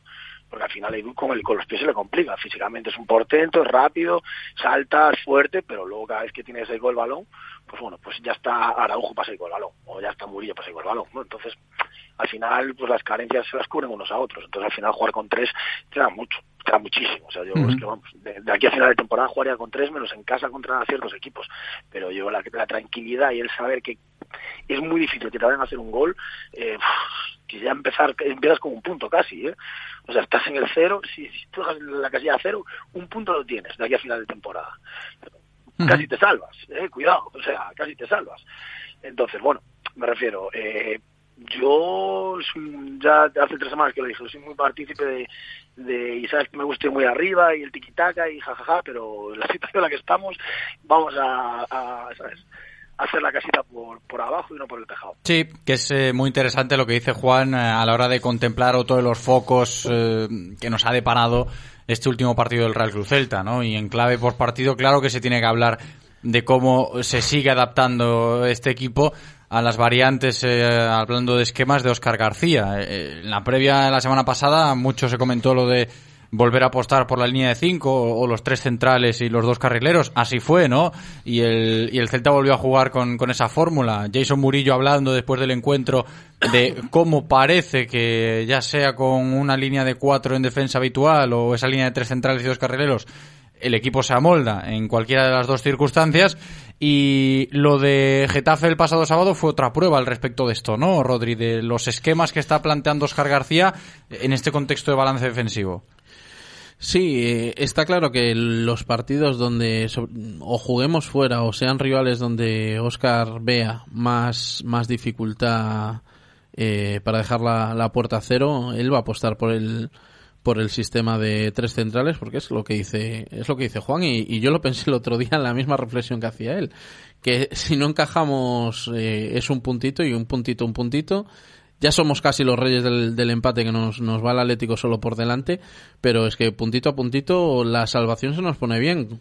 Todo empate es un par de, victorias que te lleves por el camino y aunque sea agónicamente, pero nos salvamos. Ojo, no es, no es, eh, no es tontería. Y después yo me imagino que en casa, eh, casi todos los partidos en casa, salvo alguno que nos quede así un poco más complicadillo, seguiremos con, seguiremos con la línea de cuatro. Yo creo que, que van un poco por ahí, por ahí los tiros. Al final, el Getafe sabes que, que, es un equipo que la clasificación te lo dice, en cualquier momento te la puede liar y que además tiene unos delanteros que no son delanteros Vamos a ver contra el Villarreal este fin de semana. Tengo muchas dudas. Línea de cuatro. Muchas dudas. Me la juego. Cuidado, ¿eh? Nos jugamos una caña, Juan, cuando quieras. Venga, va, eh, va, va. Ya te digo yo que tengo muchas dudas. Bueno, bueno, lo, lo, del, lo del calendario, lo que le queda al Celta ahora, a la hora de plantearlo ya lo iremos comentando a lo largo de esta semana, pero esa es otra, ¿no? Que se puede ya ver en el postpartido lo que le, lo que le queda al Real Cruz Celta a nivel de calendario en estas dos próximas semanas, porque puede estar un poquito ahí otra de las claves por esta permanencia que está intentando conseguir el Real Cruz Celta. Enseguida le vamos a decir a Eloy, a nuestro técnico, que nos cuente los mensajes que nos van entrando, porque ya tenemos alguno que otro por ahí, porque me parece interesante para seguir profundizando en este asunto. Pero le damos un minuto, un minutito y algo a, Eloy que nos cuente lo que tenemos por ahí. Y mientras tanto, abrimos la otra cuestión o una de las otras cuestiones que también nos ha dejado el partido en Getafe, ese 0-0 porque escuchando a la parroquia de Getafe se puede interpretar a alguien que no haya visto el partido que quizás tuvo algo más de polémica el partido en cuestión, la imagen de Santimina encarándose con la grada, Bordalás quejándose del juego del Celta a la hora de perder tiempo, Ángel también en la comparecencia por partido hablando de que han venido a, empatar y a, perder ese tiempo y, a conseguir el punto, lo han conseguido y demás. ¿Os ha parecido un partido con mucha polémica? Es cierto que Arambarri pues ve la tarjeta roja en el minuto 82, el Celta juega con uno más en los 10 últimos minutos, pero en esa faceta ofensiva no, no fue capaz de generar mucho más. No sé si os pareció un partido con mucha polémica, Juan polémica ninguna. a mí lo que me parece es un partido eh, que el Getafe nos, hubiera, nos lleva planteando a nosotros los últimos, eh, iba a decir 10 años, pero no creo ni que lleven esos años en primera. O sea, esta gente, estos, eh, tanto Bordalás como Ángel, Ángel, un jugador que lleva cuatro años siendo suplente de Jorge Molina, que tiene 180 años, y sigue siendo suplente Jorge Molina. O sea, la humildad de esta gente, ¿dónde se la ha dejado? O sea, pero estos chicos, ¿dónde, dónde quieres que hace dos años estaban jugando al Corcón? el Leganés, en segunda estaban jugando, pero, pero yo de verdad, Bordalás, que hace seis años estaba en un equipo de tercera en Alicante, hace ocho años estaba eh, de entrenador en un, en un equipo de tercera en Alicante, pero, o sea, eh, entra en un año en Europa y esto se creen los reyes del mambo, después de, eh, vamos, las temporadas que llevan haciendo, dando patadas, perdiendo tiempo, jugando, vamos, o sea, partidos lamentables por, por a cualquier campo que venían, o sea, daba pena verlos, o sea, y que, esta gente hable de nosotros como que queríamos perder el tiempo desde el primer, vamos, aparte de ellos que lo inventaron con el Cholo, yo creo que lo inventaron entre el Cholo y este, lo inventaron, o sea, esto de ir a perder tiempo y a ver qué pasa y a ver si cae una, pasa que, bueno, ahora están en Europa y están crecidos, pero bueno, que que poquito les queda, que esto esto va y bien, esto, esto esta gente no se da cuenta, pero bueno, poquito les quedará, ya verás, en un añito en dos volverán a su sitio y tendrán que ir otra vez dando patadas y tirando balones al medio campo como hacían cuando iban ganando en el 92 y haciendo, bueno, pues lo que hacían hace, hace dos años. Esto es así, esto es cíclico y al final, bueno, pues tienen un añito bueno, pues nada, enhorabuena, pero vamos, que estos vengan a darnos lecciones a nosotros de fútbol, eh, de fair play, de moralidad, vamos, es lo último, es lo último, vamos, es lo último. Es como si el niño viene a darme lecciones de, vida, o sea, es lo último, lo último. Pero ves por qué decía yo, Juan, que, nos disfrazamos un poco de Getafe, que tú decías que no. Oye, pues lo que hicimos no es algo que, que no hagan ellos en cada... Pero es que yo no, pero yo no, pero Rodri, perdona, yo no considero que nosotros fuéramos a empatar, o sea, yo considero que nosotros vamos a plantear un partido al, al cuarto de la liga, que aunque me moleste decirlo, es el Getafe, cuarto de la liga, que está en un momento que parece que todo lo que toca lo, lo, lo, mete, eh, Lo decía un poco en coña, hombre, pero sí que, sí que es cierto. No, te lo digas tú, ¿eh? es, que, es, que, es que abres el Faro de Vigo y era uno de los titulares, era ese. Eh, en el As, el Celta se disfraza de Getafe. En el Marca, el Celta. No, chico, no, no. Ahora, nos hemos equivocado. Lo que les faltó, lo que les faltó criticar a ellos en rueda de prensa, que yo lo llevo echando en falta varias jornadas, es cómo han cosido literalmente, y lamento la expresión, pero es tal cual, a hostias a Rafiña una semana más porque lo cosen a faltas con la permisión de los árbitros. Partido tras partido. Y de eso no dicen nada, porque las entradas que le han hecho a Rafiña, en fin, dejémoslo, dejémoslo para, para otro programa, porque no son normales. Van directamente al tobillo. Van directamente al tobillo. Y de hecho, yo creo que en parte viendo cómo estaban entrando, eh, sé que creo que tenía alguna molestia, alguna cosa, pero yo creo que Oscar también eh, vio que la cosa podía acabar mal con, con Rafinha, también lleva muchos minutos los últimos partidos. Bueno, no lo, de Rafinha es muy recurrente, por ejemplo, sin ir más lejos, lo cuento como anécdota. Hoy por la mañana Rafinha no completa el entrenamiento habitual, está en el gimnasio, ¿no? Siempre entre algodones. Aidu también estuvo hoy un poquito entre algodones en el parte médico, lo decía al principio, ¿no? Fran Beltrán y Denis bastante más graves los problemas en sus, en sus pies. Juan Hernández lesionado, pero lo de Rafiña es curioso, ¿no? Lo de siempre de eso no hablan, ¿eh? De eso no hablan porque fueron a por él. Todo aquel que crea fútbol, a por él. Al tobillo. Al tobillo. Porque le han hecho una entradita. Cuidado. Cuidado. El que Rafinha este año lleva otro escudo la camiseta. Si llevara el escudo que llevaba el año pasado la camiseta. E-, eso es otra cosa. Iba, iba, iban a durar los jugadores lo que duran los partidos. O sea, esto es la realidad y al final esto es así. Ni bar ni nada. O sea, esto es así. Sí. Lo que pasa es que sin vez, sin de llevar la. la, la, eh, el escudo del Celta lleva el del Barça, vez llevar la cruz de Santiago lleva el escudo del Barça, vamos. Eh, el sábado hubieran expulsado a tres del Getafe, esa es la realidad. Le dan patadas sin balón todo el rato, o sea, y no te dejan crear juego y. Bueno, es mientras que los árbitros tengan esa permisividad, pues eh, van a libre, ¿no? Pero yo creo que yo creo que, que no, bueno, que, nadie del Getafe, eh, vamos, o sea, que aunque autoridad moral algún algún jugador entrenador del Getafe pueda hablar de mal del Celta eh, en temas de fair play y demás. O sea, me parece yo, algo es que por eso, de verdad. Juan, yo es que por eso habría un poquito este pequeño debate, ¿no? Porque leyendo las crónicas o escuchando lo, lo, que hemos podido escuchar a lo largo de este fin de semana, en este caso viniendo del Getafe, se podría incluso llegar a hablar de cierta polémica en el partido, que al final el partido tuvo pues muy poca cosa, un 0-0 bastante pobre, ¿no? A nivel de, de juego los dos equipos y demás, lo de Santi Mina y tal, pero poco más. Santi Mina, nada, se le están llamando de todo, bueno, pues ya está, el contexto y punto, pero me refiero, 14 faltas creo que hicimos nosotros, 18 ellos o algo así, o sea, creo que es que encima hicieron más faltas que nosotros, o sea, no no no, no lo puedo entender, o sea, no, es, es esto, yo creo que es, que bueno, que están, ahora mismo están en un pedestal, están viviendo su, su sueño y su vida, pues nada, habrá que dejarlos, ¿no? Pero bueno, que, que, que volverán, que volverán, que esto vuelve, que esto es cíclico, que hace seis años estaba el Coruña y ahora están ahí abajo. Esto, esto es cíclico todo, hay que tener mucho cuidado porque todo lo que tiras para arriba cae. Y esto, pues nada, eh, yo les auguro eso, dos, tres años, mientras que el presidente siga ahí con sus chanchullitos y sus historias con el del Madrid, con los árabes, no sé qué, bueno, mientras que se mantengan ahí, pero bueno, llegará un momento que se le acabará y esto volverán otra vez a lo que eran, para lo que eran, un equipo de barrio bajero, que era lo que eran con Bordalás hasta hace cuatro días. Vamos a decirle a Eloy que nos cuente los mensajes que nos van entrando, le damos paso y que nos ponga un poquito en contexto escuchando la voz de nuestros oyentes, ¿eh? que también suman. Eloy, ¿qué tal? Buenos días, ¿cómo estáis? Muy buenas, bienvenido. Cuéntanos. Vamos allá con Javier Queiruga, por ejemplo. Dice, aún queda mucho por hacer, os veo muy venidos arriba.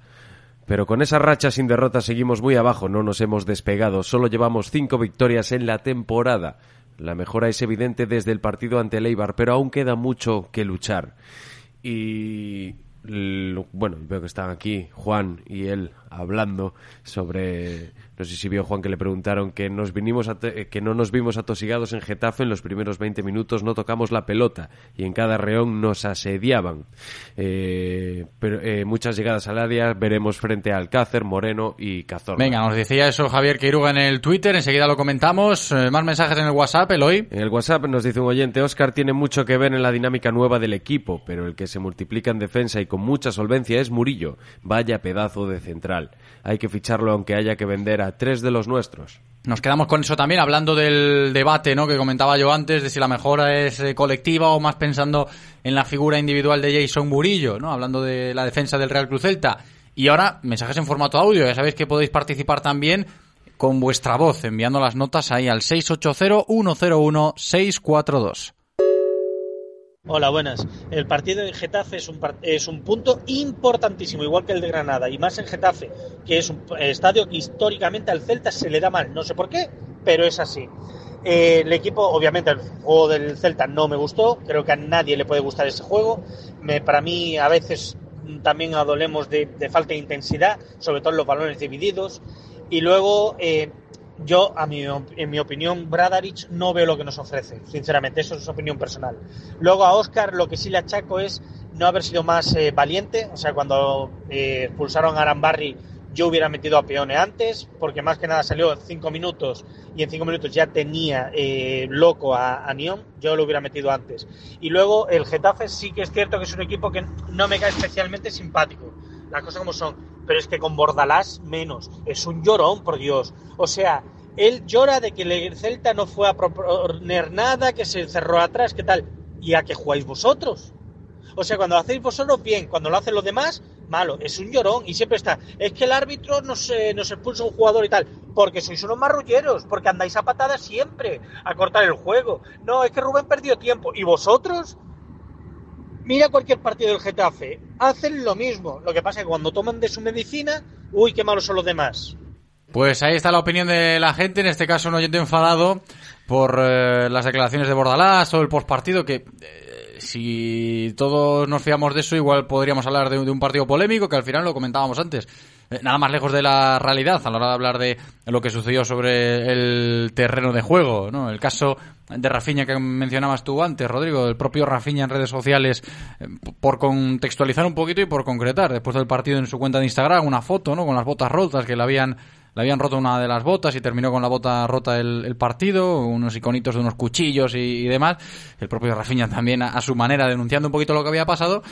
Pero eh, lejos de esa polémica, ¿no? Y, ya para encarar la recta final de la tertulia, antes de despedirnos, eh, no quería dejar pasar la ocasión sin comentar con vosotros en este contexto de postpartido eh, pues lo que habíamos escuchado antes de Óscar García, ¿no? Que dijo el entrenador del Real Cruz Celta también en la rueda de prensa el sábado después del empate a cero contra el Getafe, hablando sobre el temor o el peligro que puede seguir teniendo el equipo. Y, me, fijo o destaco uno de los mensajes de Javier Queiruga en el Twitter, que decía, oye, que igual os veo demasiado optimistas, que son cinco partidos sin perder, pero que todavía estamos ahí en el pozo, es un punto tan solo de diferencia con el descenso y demás. Decía Oscar, claro que hay peligro aún, claro que hay peligro aún porque aún sigue el Real Cruz Celta ahí, pero hay que aferrarse a estos argumentos positivos que hemos ido plasmando a lo largo del día de hoy, después de otro punto más conseguido. Podemos seguir hablando de, de los partidos que tiene el Real Cruz Celta como clave para disipar un poquito más ese peligro, pero a golpe de lunes y después de la jornada 27 creo que también es de recibo llamar a la calma, ¿no? O, o interpretar que el peligro todavía es bastante, bastante real. Rodri. Está claro que si ahora mismo, yo lo decía la semana pasada, ¿te acuerdas cuando hablábamos de que no había bus para, para Getafe y, y que hablábamos precisamente de, del peligro de que alguien se crea que esto está ni mucho menos hecho? Es decir, hemos visto el, el Mallorca como ha sido capaz de, sacar el partido esta semana, el Leganés también, vienen empujando, vienen empujando. Esta semana el español no, pero a lo mejor precisamente el español esta semana saca los tres puntos. Eh, no podemos relajarnos porque de momento no hay nadie descolgado, no hay nadie descolgado. Y, y si aún hubieran, si aún hubiera perdido el Mallorca esta semana y nosotros hubiéramos ganado, hubiéramos tenido un colchoncito que ahí sí que nos podría haber dado algo de tranquilidad, pero la semana que viene estamos en el pozo si las cosas van mal. Entonces hay que tener tranquilidad, gracias a Dios. Llevamos ya unas cuantas semanas fuera de, de descenso con la tranquilidad que eso da y, y yo creo que ahora vienen para mí tres partidos clave. Es decir, los tres próximos partidos, si somos capaces de sacar 7-9 puntos, es lo que nos va de, Villarreal en casa, Valladolid fuera, a la vez en casa. Y es que justo el, el, el tema de, de, de, todo esto son el, el, el Alavés y el, y el Eibar, que, que son dos re, rivales casi directos, que ahora mismo no lo son. Bueno, el Eibar ya lo es, el Eibar ya lo es, pero el, el, El, El Alavés todavía no, todavía no, arriba. Pero que veremos, porque creo que el, contra el Alavés jugamos en dos semanas. Sí, juegas ahora contra Villarreal, después Valladolid, después Alavés. Pues por ahí pueden venir las, las por, por ahí pueden venir cosillas. Podemos ponernos muy cerquita de ellos. Entonces, bueno, eh, estos tres partidos que además son donde teóricamente nosotros tenemos que rascar, son nuestro feudo de puntos, si, si, si somos más o menos eh, sinceros. Y, y después aún nos quedan dos o tres gigantes. Nos viene eh, el Barça, nos viene Sí, el que el Atlético Atlético. Madrid también. Es decir, que la Real Sociedad en el... Cuidado, que la Sí, Real sí, en el Sociedad- Real Seguros Estadio, bueno, en fin. Entonces, Eh, el tema del calendario es el que es. Los tres próximos partidos, insisto, para mí son, son claves. Sacar, pues eso, 7-9 puntos para llegar con aire al, al final de temporada.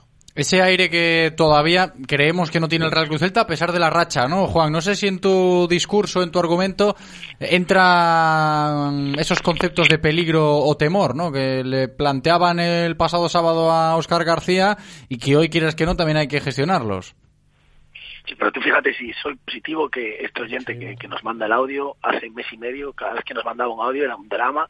¿Te acuerdas? Que decía que esto era un desastre todo, que estábamos intentando pasar al partido lamentable que había hecho el equipo, que eran todos malísimos, que Santi no valía para nada, que ya no le metió gol al arco iris, y ahora ya está positivo, hasta dice cosas positivas del equipo. Eso significa que al final, pues bueno, pues que la sensación es buena, ¿no? O sea, que la cosa va para arriba. Si yo iba- era positivo cuando íbamos últimos, que te dije que el partido en Madrid de Sevilla y tal sacábamos nueve puntos, pues fíjate si no voy a ser positivo ahora, ¿no? Estoy convencidísimo de que salimos de aquí, pero mucho antes de lo que de, de lo que muchos pensamos. O sea, yo creo que muchísimo antes. Eh, vamos a meter en el en el, en el baile vamos a meter al Valladolid, al Eibar, vamos a meter a muchos equipos en el baile y nosotros, yo creo que la dinámica ahora de venir de atrás hacia, a- hacia adelante eh, es la mejor posible, ¿no? Yo creo que el punto de inflexión va a ser otra vez, igual que el año pasado el partido de Villarreal, en casa. O sea, mejor no se nos puede poner, o sea, igual que el año pasado el partido de Villarreal en casa, ganamos y ya está, ya vamos para arriba como motos, no os preocupéis, o sea, yo lo tengo todo clarísimo, yo hace- ya os lo dije cuando íbamos últimos y lo sigo pensando, o sea, tenemos equipo, tenemos, ahora tenemos un entrenador y un cuerpo técnico que sabe bastante de fútbol y se amolda lo que tiene y se amolda lo que hay que hacer y se amolda al otro equipo y bueno, y no hace locuras alguna vez en cuando, pero bueno, no, no hace locuras, hace los cambios más o menos eh, que haríamos cualquier aficionado, bueno, eh, igual a veces tarda más, otras veces tarda menos, pero bueno, eh, cada uno tenemos un entrenador dentro de, nuestra cabecita, ¿no? Y yo, yo, yo soy muy positivo, o sea, es que ni miro para la tabla, ni miro para abajo, solo miro lo que tenemos por delante, solo los que tenemos por encima, ¿no? A ver, que es cierto, lo del peligro y el temor hay que tenerlo en cuenta o, o cogerlo con pinzas si quieres, pero a mí también me da la sensación, mira, se ha escapado Juan igual antes de tiempo, que los íbamos a despedir ahora a nuestros compañeros, el hecho de finiquitar la tertulia de hoy hablando un poco de eso, ¿no? De que vamos a encarar esta semana con relativo optimismo, porque hay que ser optimistas pensando que el Celta lo tiene en su mano y que, como decía Rodri, el calendario puede ser favorable siempre y cuando gestiones bien esos partidos en casa ante Villarreal y Alavés y, por qué no, interpretar también como una victoria mm, a tener muy en cuenta en la salida a Valladolid. Pero bueno, es un optimismo relativo sin olvidarnos de ese discurso de peligro y temor aún a día de hoy. ¿eh? No, no- vayamos a confiarnos en exceso, Rodri. Sí, por cierto que antes metí la pata de Eibar y es, es, es Valladolid. Ya uno baila a los equipos.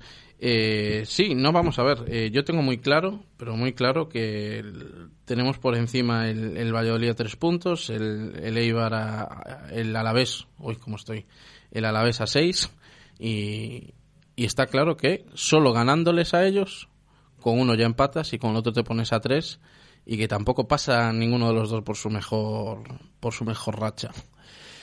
A ello le sumamos que nosotros vamos en una clave ascendente, sin duda, además, y sobre todo a nivel anímico esto es muy importante, y que, por ejemplo, lo que digo, cogemos a un Villarreal con tres partidos consecutivos perdiendo, uno de ellos con el, yo no sé si Leganés estaba colista, pero vamos, que está o colista o semicolista.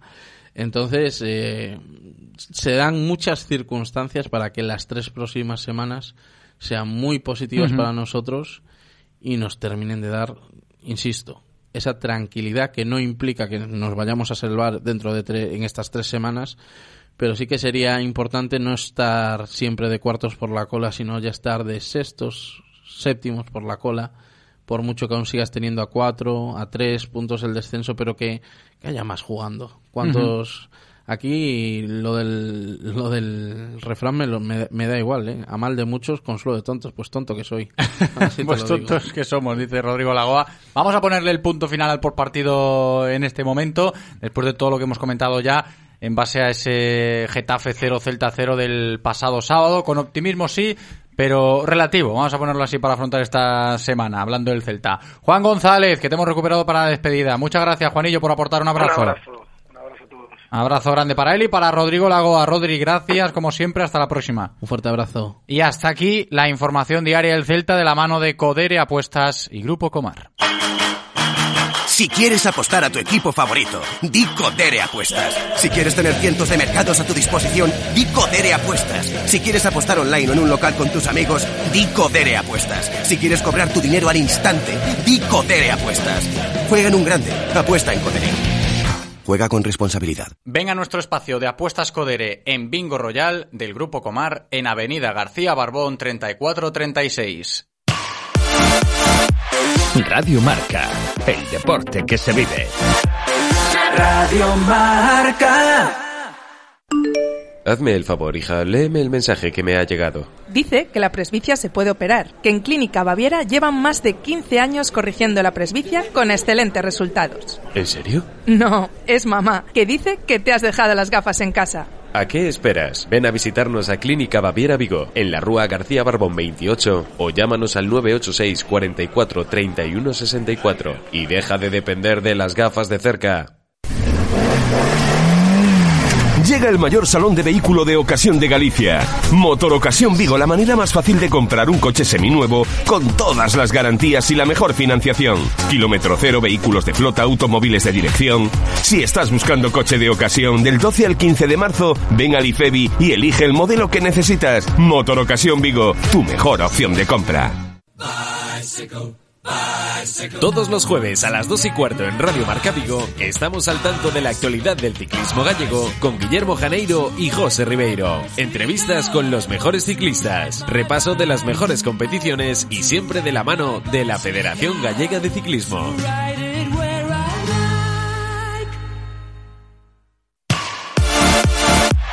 Radio Marca, el deporte que se vive.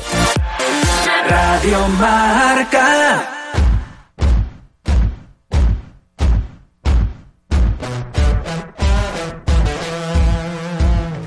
Directo Marca Vigo. José Ribeiro.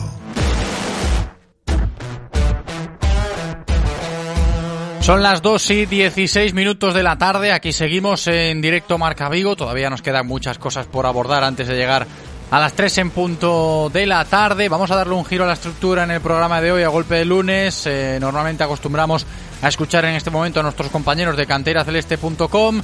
Hoy nos han pedido un poquito más de tiempo, no pasa nada, nos ajustamos y tenemos que seguir hablando de fútbol, pero en este caso fútbol de bronce. Digo, luego hablamos de esa victoria del Celta B importantísima en el día de ayer. Pero hoy empezamos hablando de fútbol de bronce desde la perspectiva coruchista. Hablamos del Corusio que dirige Michel Alonso, que está haciendo una temporada fenomenal, como bien sabéis. La semana pasada volvimos a valorarlo todo esto, ¿no? Con nuestro compañero Raúl Rodríguez, eh, sorprendiendo a propios y extraños el Corucho. Este año se plantó este pasado sábado en Valdebebas con mucha ambición, con muchas ganas de seguir sorprendiendo a los cocos, por decirlo de alguna manera, de la categoría en este grupo 1 de la segunda B. Y con esa ilusión se quedó el Corucho porque al final eh, salió goleado, perdió el conjunto verde 4-0 ante el Real Madrid Castilla Sigue estando ahí en la zona alta de la tabla, es quinto el Corucho, ha perdido un poquito algo de fuelle en esa dinámica por los puestos de ascenso a segunda división, cuatro puntos lo separan, pero bueno, yo creo que seguimos hablando de un buen Corucho a pesar de la goleada del otro día y algo de polémica también se ha generado ¿no? a través de la prensa nacional con respecto a ese resultado y algún que otro comentario en las redes sociales hablando del Corucho. Está con nosotros ya el técnico coruchista Michel Alonso. ¿Qué tal Michel? ¿Cómo estás? Hola, ¿qué tal? Muy buenas, bienvenido. Hablando de ese resultado, ¿no? Del pasado sábado en Valdebebas. No sé si es un mazazo o no del todo, Michel. Bueno, a ver, cuando pierdes 4-0, pues evidentemente yo creo que lo primero que tienes que hacer es alejarte de buscar excusas y, y bueno, y no lo vamos a hacer, aunque bueno, sí que es cierto que después de analizar el partido, de verlo otra vez, pues bueno, eh, creo que, que sí que el resultado es abultado, que, que hasta eh, su gol pues tuvimos nosotros dos opciones claras para poder marcar, que bueno, incluso cuando se ponen 2-0, eh, pues tuvimos también un mano a mano de Añón que, que nos hubiera metido en el partido. Bueno, creo que el equipo estuvo más o menos como siempre, como está siendo habitual, pero estos resultados en estos campos contra estos rivales, pues pues puede suceder, ¿no? Michel, y lo que decía yo antes de saludarte, enseguida seguimos hablando un poquito de la trayectoria del Corusio, lo que nos queda, para que toda la gente que nos escucha se ponga un poquito en contexto a la hora de hablar de, objetivos, si han cambiado o no han cambiado, que es algo que seguimos muy pendientes semana tras semana, a ver si varía o no varía en función de los resultados.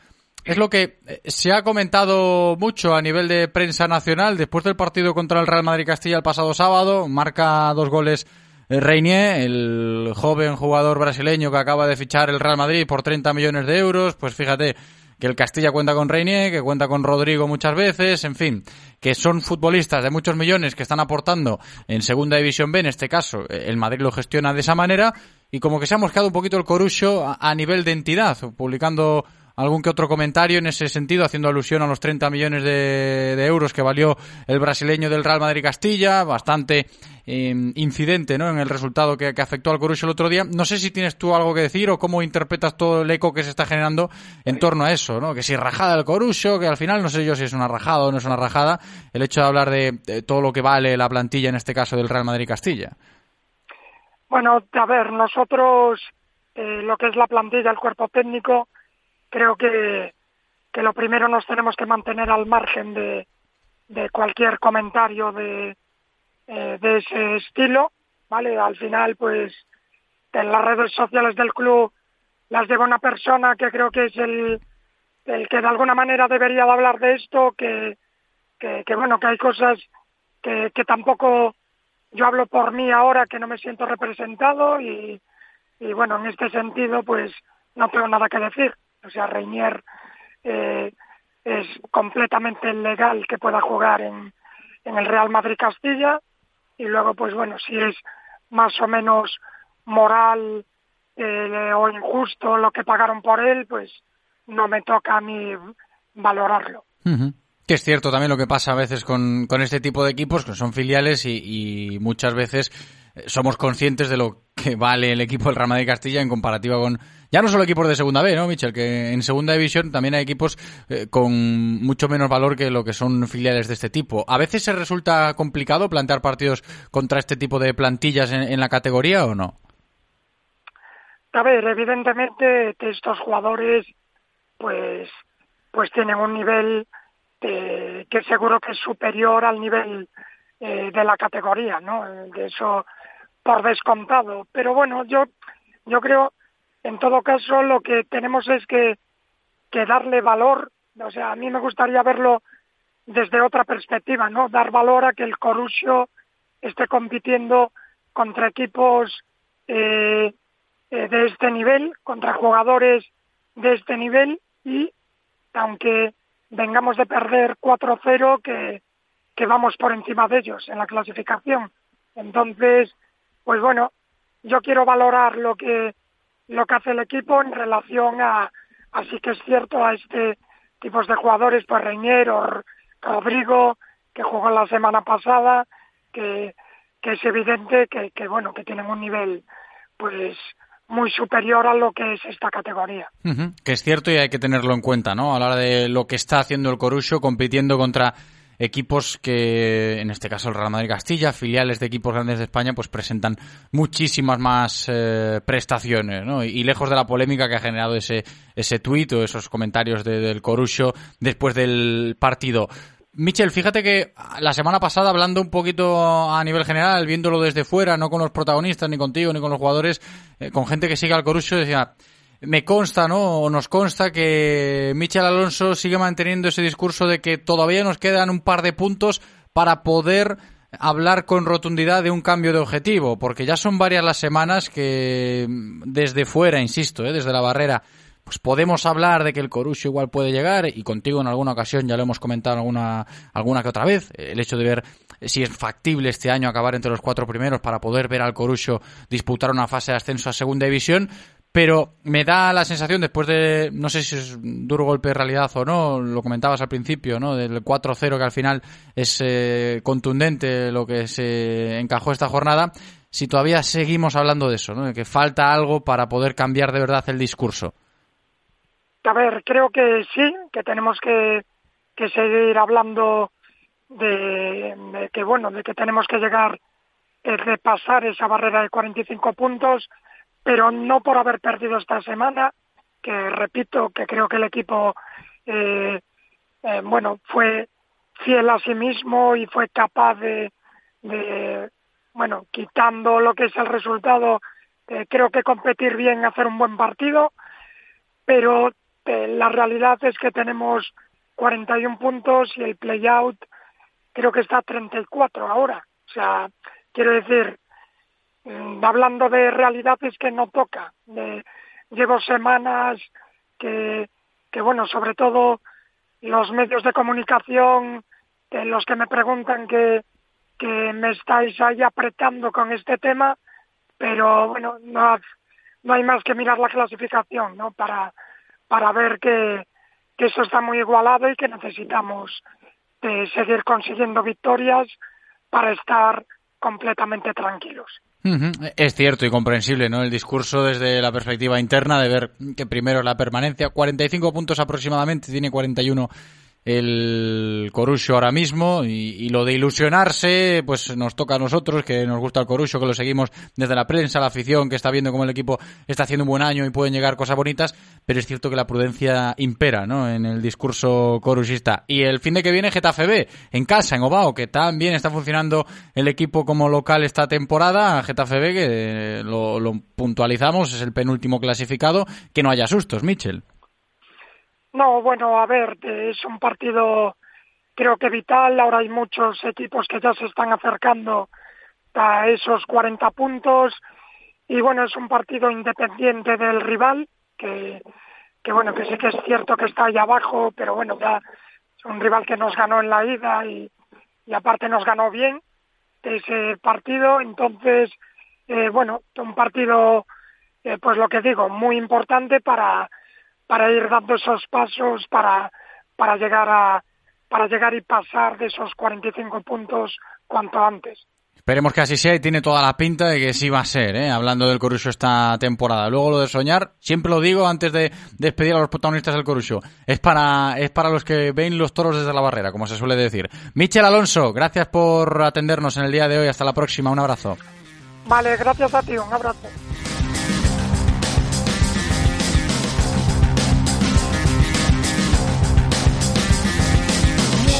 El mejor análisis de nuestra cantera tras el fin de semana llega de la mano de canteiraceleste.com.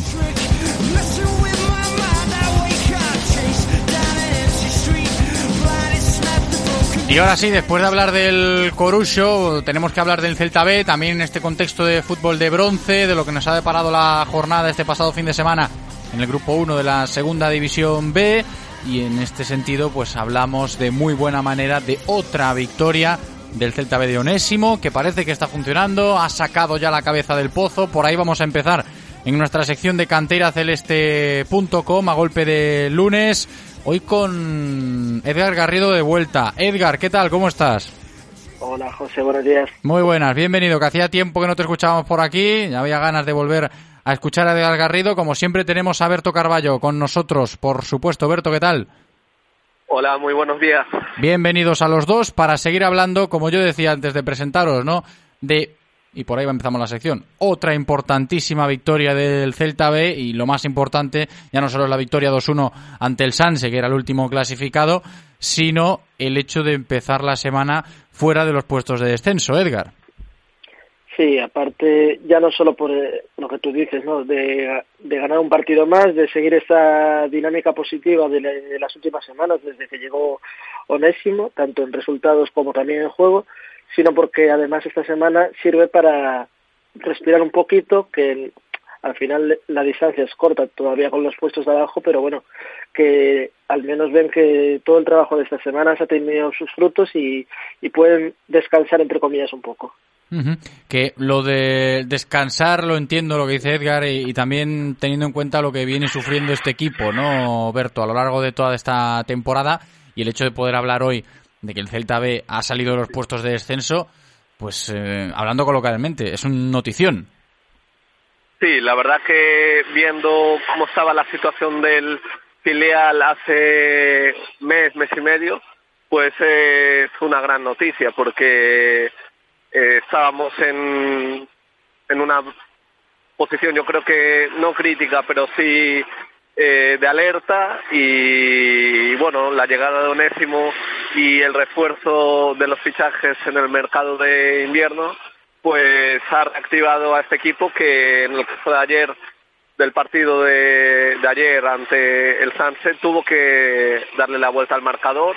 Bien es cierto que el, el rival era el colista de la tabla, pero mm, yo sinceramente lo comentaba con Edgar, el Sanse realizó un gran partido en vivo, no sé, quizás igual le falta le falta gol o o tiene problemas defensivos, pero en Vigo la verdad no fueron un, un equipo para estar colista y con 20 puntos. Así que fue un partido exigente que se sacó con los tres puntos, que es lo importante. Mm, yo creo que hablando del Celta B hoy se puede aplicar algún que otro argumento que ya utilizamos antes eh, en relación al primer equipo, ¿no? y, con ello me refiero a lo del peligro o el temor que sigue o, debería seguir merodeando al colectivo, en este caso al filial, porque vale que hemos salido de los puestos de descenso y ese es el notición, yo decía hablando coloquialmente, pues se puede aplicar eso, de que vaya noticia que el Celta había conseguido salir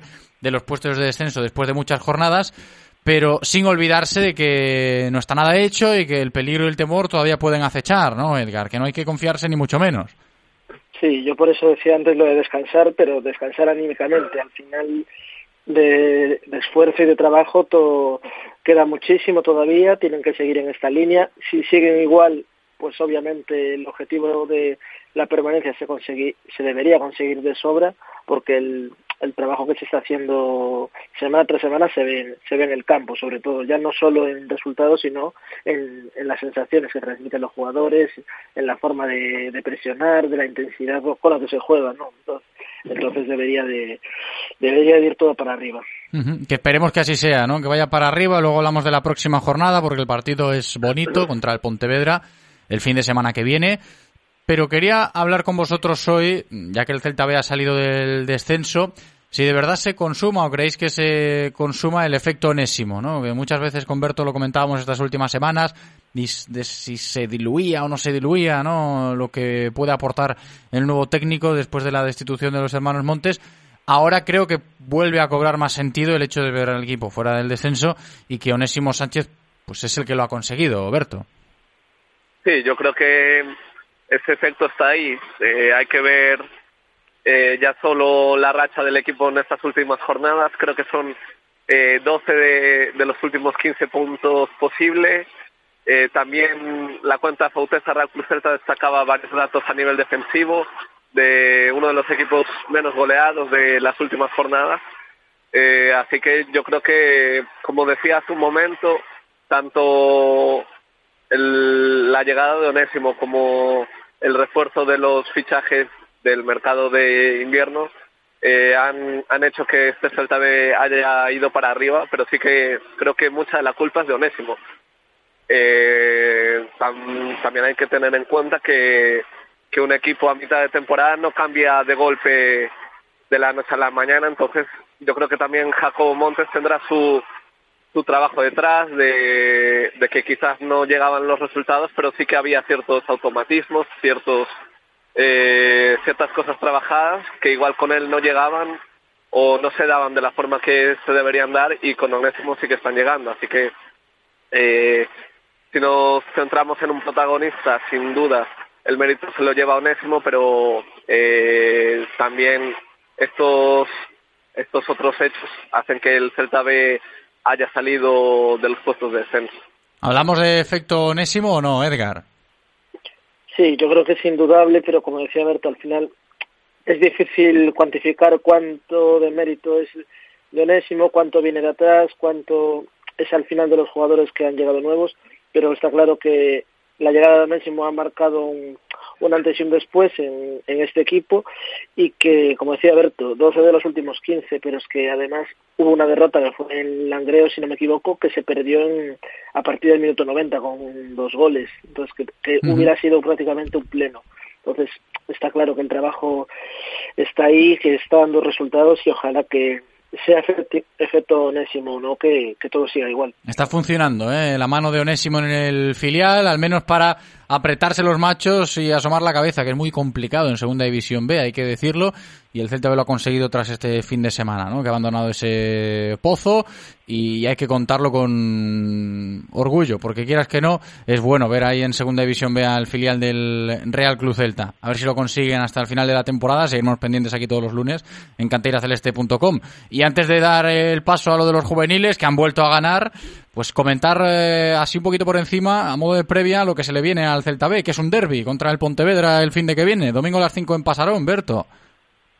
Sí, un, un partido importante, ya que ambos equipos están en esa zona media-baja de la tabla.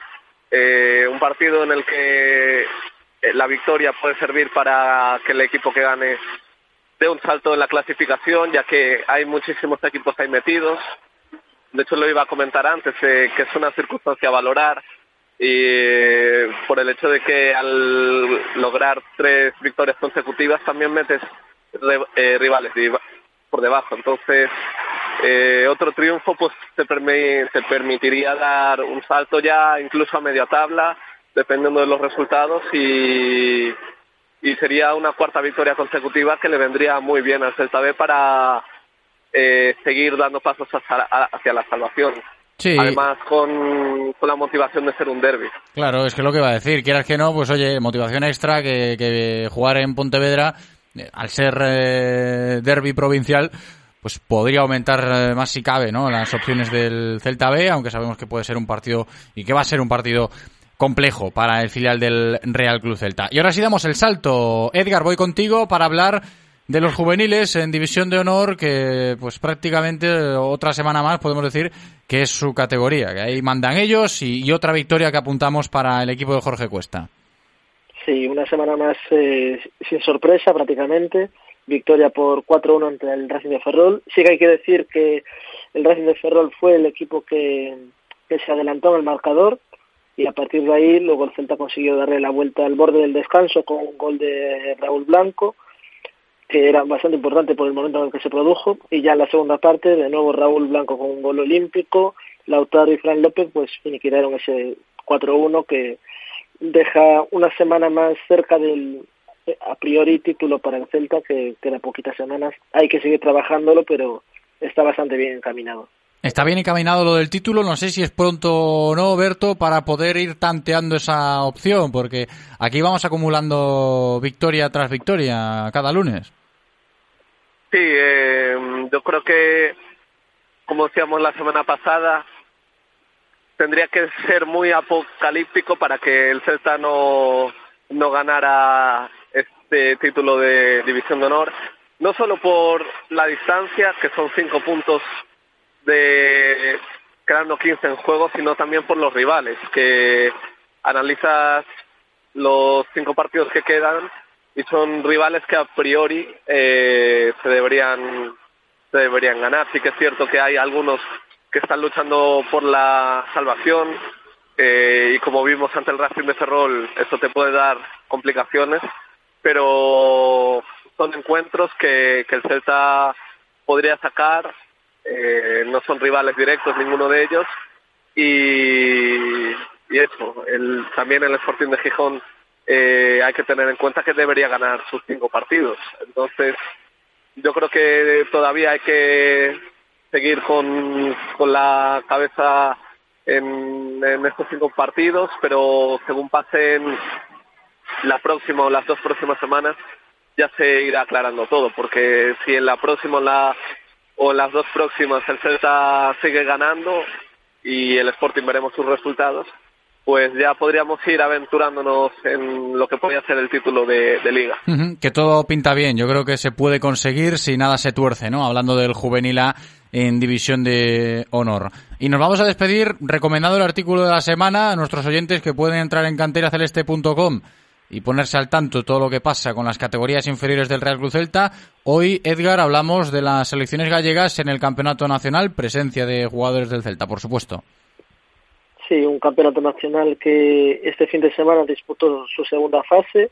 En concreto, el grupo de Galicia se enfrentaba a Extremadura y Ceuta, un grupo D que disputó en el municipal de Oira, en, Ourense, esta segunda fase, y en el que pues todos los, los las dos selecciones gallegas, tanto sub 14 como sub 16, ganaron sus, sus dos partidos cada una.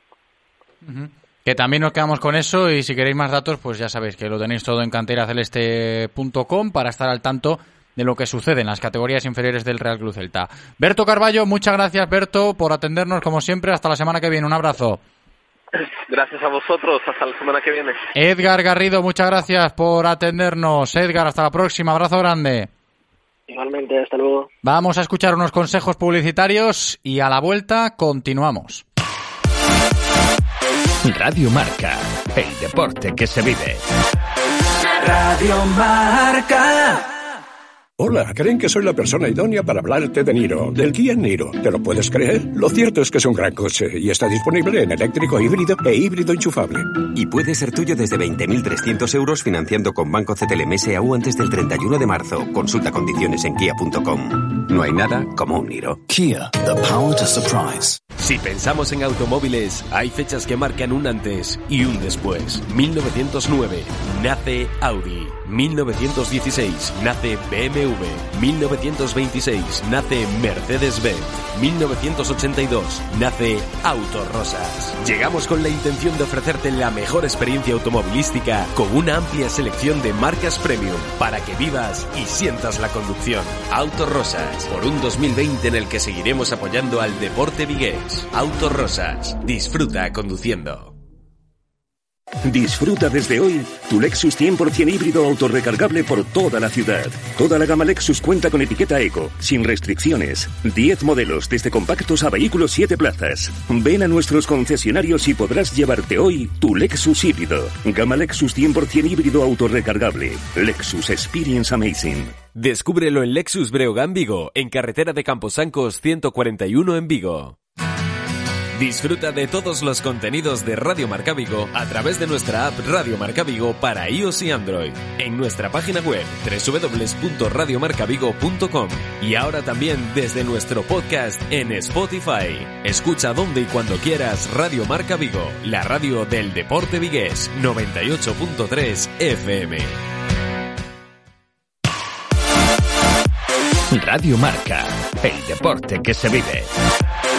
Radio Marca. Directo Marca Vigo. José Ribeiro.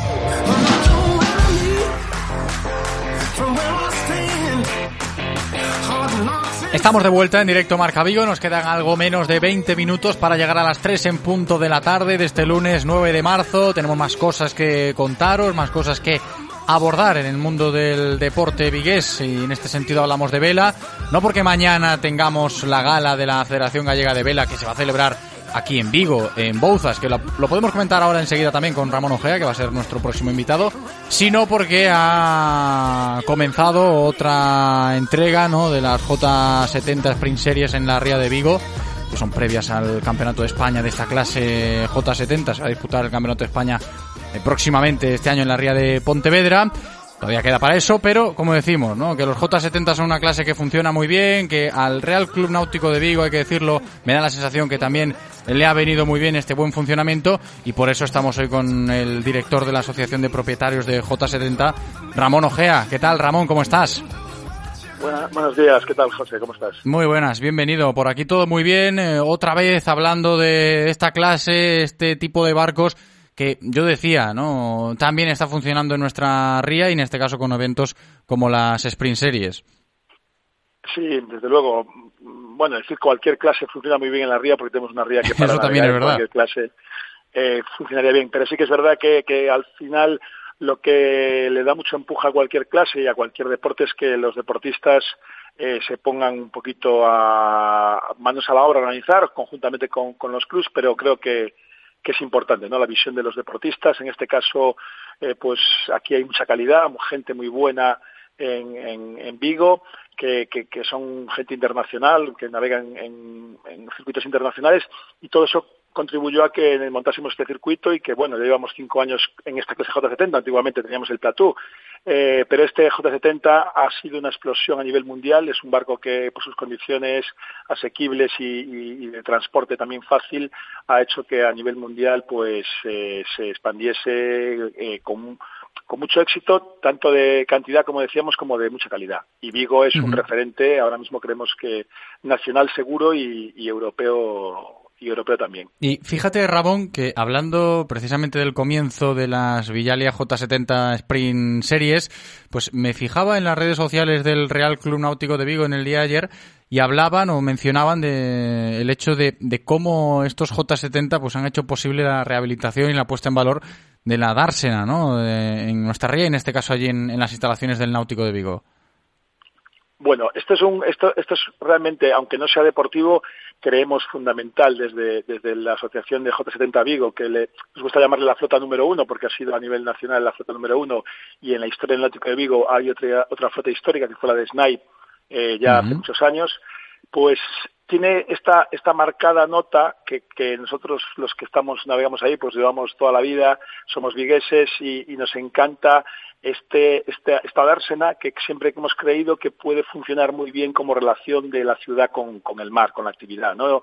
Queremos llamar un poco el estadio, la puerta de la ciudad, y sí que es verdad que la, la flota todos los miembros que formamos eh, esta J70 Vigo eh, luchamos mucho por un campeonato y, y con la Autoridad Portuaria de Vigo, con, con la Diputación, con el Concello, eh, todos eh, empujaron para este campeonato y el puerto eh, pues eh, se brindó a esa rehabilitación de, de la dársena que creemos que, que aún tiene, solo se ha sacado un 10% del potencial que puede tener este espacio de la ciudad de Vigo. Claro, ¿no? Por eso me parecía interesante, ¿no? En este contexto a la hora de hablar de, de los J70 y de, y de, esa instalación. Fíjate, Ramón, que antes de saludarte, pues mencionaba, así como punto a tener en cuenta en la agenda, lo de la gala de la Federación Gallega de Vela mañana en nuestra ciudad, allí en Bouzas. Bueno, eh, yo siempre, mm, la gala de la vela, a mí me gusta más que, que, que, que, se haga el deporte, que también este año mmm, tengo alguna información por ahí que puede haber una sorpresa a nivel del deporte de la vela los deportes náuticos. Creo que los deportes náuticos deberían ser eh, la punta de lanza de esta ciudad, de esta comunidad y, si me apuras, de, de España, que es una península, ¿no? Y, y, espero que mañana la gala de la vela, pues pues saque músculo la vela, porque la vela gallega y la vela de Vigo, pues eh, está a un nivel eh, fuertísimo. Ahora mismo las medallas de oro, eh, yo diría, de todo el deporte español, más no voy a decir seguras, pero con que, están pisando más fuerte en este año preolímpico, bueno, en este año olímpico, quiero decir, pues es, es el 49er de Diego Botín y Yago López Marra. Yago es, es un, gallego de Portosín y, por supuesto, nuestra Tamara, eh, eh, que también con el 49er FX pues tiene muchas posibilidades de repetir el éxito de Londres y el vigués, ¿no? Porque aquí hay que destacar que hay un vigués, eh, hay, hay varios gallegos, pero un vigués que es Nicolás Rodríguez con Jordi Sangmar que están eh, en el número uno, son los favoritos con, con algún equipo australiano para llevarse la medalla de oro en Tokio. O sea que esto debería hacernos ver cómo eh, el deporte de la vela debería ser. Eh, lo es, pero aún uh -huh. necesitamos mucha más promoción para que sea, sea esa punta de lanza del deporte gallego y, Sí. y, y- y nacional. Que es importante la semana aquí en Vigo a la hora de hablar de vela, pues hoy eh, con el contexto de las J70 Sprint Series, mañana la Federación Gallega de Vela organizando la gala en nuestra ciudad en Bouzas, el miércoles es la gala del deporte vigués y hay muchos nombres propios a tener en cuenta en el mundo del deporte náutico, por supuesto de la vela, así que os iremos contando ¿eh? todo desde aquí. Ramón Ojea, gracias por atendernos en el día de hoy, un abrazo. A vosotros, muchas gracias. Consejos y a la vuelta seguimos. Radio Marca, el deporte que se vive. Radio Marca. Si quieres apostar a tu equipo favorito, di Codere Apuestas. Si quieres tener cientos de mercados a tu disposición, di Codere Apuestas. Si quieres apostar online o en un local con tus amigos, di Codere Apuestas. Si quieres cobrar tu dinero al instante, di Codere Apuestas. Juega en un grande, apuesta en Codere. Juega con responsabilidad. Venga a nuestro espacio de apuestas Codere en Bingo Royal del Grupo Comar en Avenida García Barbón 3436.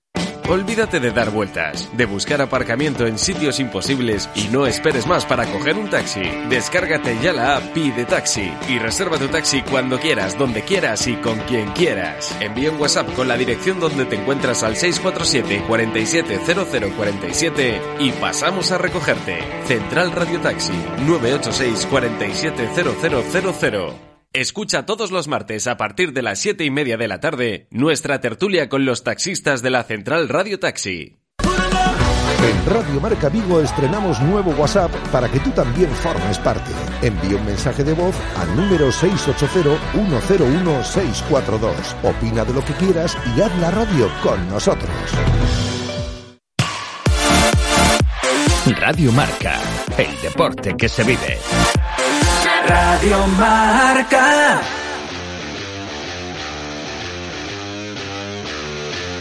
Directo Marca Vigo.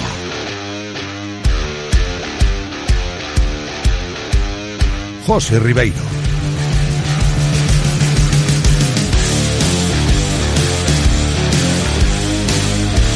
Venga, que ya encaramos la recta final del programa de hoy. Vamos a hacerlo de aquí hasta las 3 en punto de la tarde con balonmano. Empezamos con balonmano femenino. Ayer se jugó el partido de vuelta de los cuartos de final de la Challenge Cup en Asangriña. Al final, Mecali Atlético Guardés 23, Aula Valladolid 23. Y nos quedamos a las puertas de poder vivir una semifinal europea con las chicas del Mecalia, que dirige José Ignacio Prades y que hoy está con nosotros. José Ignacio, ¿qué tal? ¿Cómo estás? Hola, ¿qué tal? Muy buenas. Muy buenas. Me imagino que igual ha costado un poquito más de la cuenta levantarse hoy después de lo de ayer, ¿o no? Mm, Bastante, no te voy a engañar, la verdad. Fue un palo duro. Sí, porque porque bueno, ya dije que, que cada gol contaba en Europa después del partido de ida en Valladolid, que creo que no nos merecíamos ir con cuatro goles y que alguna decisión al final más sí, más, más los errores propios que tuvimos, pero alguna decisión en los últimos dos, tres minutos donde no concedieron un gol legal y donde hubo un par de exclusiones que, que nos dejaron inferioridad, bueno, pues de dos a tres goles o a cuatro parecía que no, pero importaba. Y ayer teniendo el partido de dos, tres, dos, tres en muchísimas fases del partido, que estábamos tan solo un gol de, de remontar la eliminatoria, pues bueno, pues volvieron a aparecer un par de despistes y un par de errores en el lanzamiento y sobre todo también pues alguna decisión que sobre todo con lo que estábamos sufriendo habiendo llevado el partido a un tanteo bajo el tema de la pasividad y sobre todo los pasos, ¿no? Cuando ya arriesgamos un poquito más, pues creo que, que no me dieron igual, ¿no? Que hubo muchas acciones de pasos y que, y que bueno, y que al final nos, nos vamos con esta sensación tan amarga por, por no por el por el no pase no pero Claro. pero bueno es, es deporte no no es matemáticas y creo que también es súper injusto el marcador de 23-23 creo que no hace no hace honor a lo que las chicas pelearon a lo que a, que lo, a lo que nos costó mantener el partido en esa en esos guarismos y con ese marcador de siempre a un pasito rozándolo con los dedos. Y creo que el equipo mm, por supuesto que tampoco se merecía empatar el partido Que yo lo decía, lo de el palo, evidentemente, asimilar un poco lo que sucedió ayer en Asangriña, por cómo se produjo, que lo has descrito perfectamente bien, José Ignacio, en ciertos momentos del encuentro, decisiones, acciones y demás, pero también por lo que se había generado en torno a esta eliminatoria, ¿no? Lo de ayer el recibimiento en Asangriña con la afición pues de 10, hay que decirlo, valorarlo, me imagino que hay que sacar pecho y levantar la cabeza por ello, pero si tenemos en cuenta todo lo que se habló la semana pasada después del partido de ida, pues era como que las expectativas estaban ya pues invitándonos a pensar en esa semifinal europea que al final no se dio. Bueno, nadie, nadie dijo que estaba ya hecho, ni mucho menos.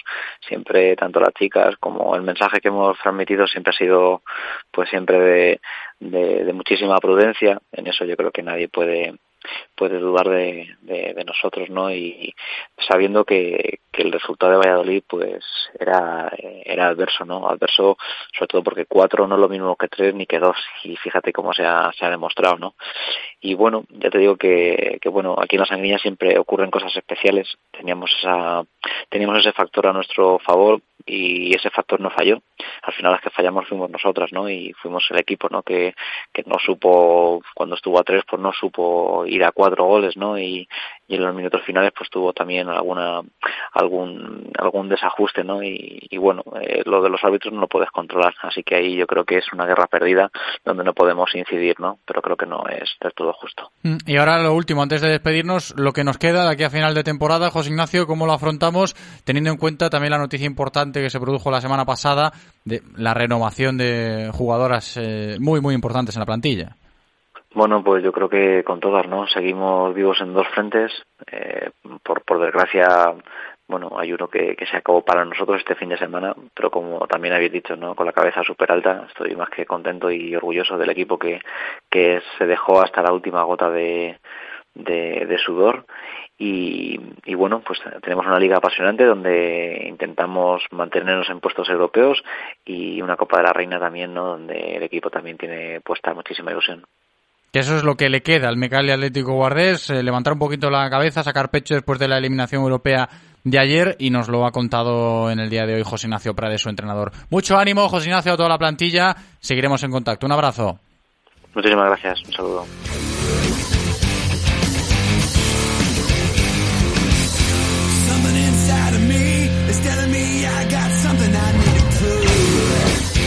Las gracias a José Ignacio Prades por habernos atendido, como siempre. Yo decía mucho ánimo ¿eh? a las chicas del Mecali Atlético Guardés después de lo de ayer, la eliminación europea. Y vamos a terminar con más balonmano, en este caso balonmano masculino, porque eh, también eh, ayer se jugó la final de la Copa del Rey entre el Barça y el Benidorm.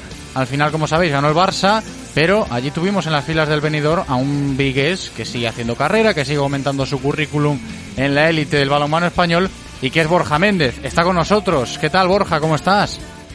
Hola, ¿qué tal? Muy buenas. Al final no pudo ser, ¿eh? Pero bueno, ¿cómo lo valoras?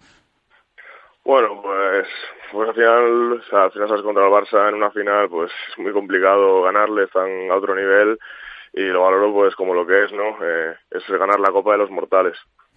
Que luego, hay que decirlo, a nivel personal me imagino que lo de estar en la final de la Copa del Rey de Balonmano, pues yo te decía eso antes de saludarte, aumenta un poquito el currículum, ganamos experiencia y yo creo que también podrías describirnos un poco cómo fue esa experiencia de jugar la Copa del Rey. Sí, pues, pues un sueño, la verdad, llegábamos un poco como, como los tapados y un poco a disfrutar de, de esa final a 8 y al final pues eh, un partido muy duro contra Vidasoa conseguimos ganarle a un gran equipo que el año pasado pues fue segundo en liga y luego el partido contra Cuenca que fue pues un auténtico espectáculo, dos prórrogas y el final gol en el último segundo y la verdad que es una, una sensación increíble. ¿Y tú qué tal por venidor en los aspectos más personales? ¿Cómo te va la vida por allí? Pues bien, bien, muy bien, la verdad, muy a gusto este año.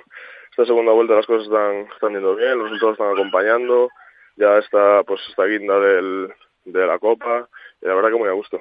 Que, es importante destacarlo, ¿no? Cuando se cambian los equipos, cuando intentas probar experiencias nuevas, si te encuentras en esa posición, que yo creo que estás en ella, ¿no, Borja? Pues lo de crecer deportivamente es más factible.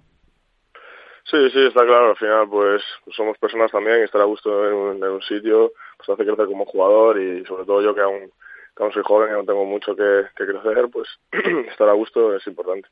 ¿Cómo ves desde allí, desde Benidorm, la Liga Sobal esta temporada? Nosotros estamos aquí a vuelta sufriendo y mucho con el frigorífico de Morrazo, a ver si podemos eh, sacar la cabeza de abajo tal y como están las cosas, pero bueno, siempre se ha dicho lo de la Liga Sobal esta temporada que está muy, muy apretada. Sí, pues está en la tónica de los últimos años, eh, está ya más igualada que nunca, creo están al final pues del, del octavo al, al, último estamos en tres cuatro puntos y al final no, no se sabe muy bien cómo, cómo va a acabar esto no uh -huh. A ver, hay que esperar con mucha tensión de aquí a final de temporada y pensando un poquito en los nuestros, Borja, tú desde la distancia, evidentemente, ¿cómo ves al frigoríficos de Morrazo? Bueno, pues como te digo, la cosa está muy igualada, ¿no? Al final están, ahora están un poco por debajo, pero son en tres partidos te pones, te pones en zonas de más tranquilidad y, creo que, bueno, Cangas eh, ya está acostumbrado a estar ahí abajo y, y, yo creo que con tranquilidad y sacando puntos en casa se pueden salvar. Ojalá que así sea. Y una última te voy a comentar antes de despedirnos porque es de recibo hacerlo. Estamos hablando con Borja Méndez, un vigués que está en la élite del balonmano masculino español y también lo decíamos el viernes en el IFEBI, ¿no? Desde el Salón del Automóvil, hablando con eh, los integrantes del balonmano Reconquista de Vigo, que hace falta ese empuje. Cuantas más voces seamos, eh, yo creo que mejor, ¿no? A la hora de hablar del balonmano vigués, eh, Borja, tu perspectiva de lo que es el balonmano en nuestra ciudad a día de hoy. Bueno, pues eh, sí que hace falta, yo creo que, en Vigo vuelva a haber un, un gran equipo de balonmano, ¿no? Creo que siempre ha habido afición y es una ciudad a la que le gusta el balonmano y, y ojalá el día de mañana podamos tener un, un, equipo en la Liga Sobal otra vez, un equipo profesional y, y, sería lo bueno, bueno para todos los, para todo el balonmano gallego y para el balonmano vigués. Y tanto, ¿eh? que la gente lo está pidiendo casi casi a gritos. Por eso decía, cuantas más voces seamos, en este caso hoy la de Borja Méndez desde el balonmano venidor, pues mejor para el futuro del balonmano en nuestra ciudad. Borja, gracias por atendernos, me alegra mucho ¿eh? que te vaya bien las cosas en venidor. Un abrazo. Gracias a vosotros, un saludo.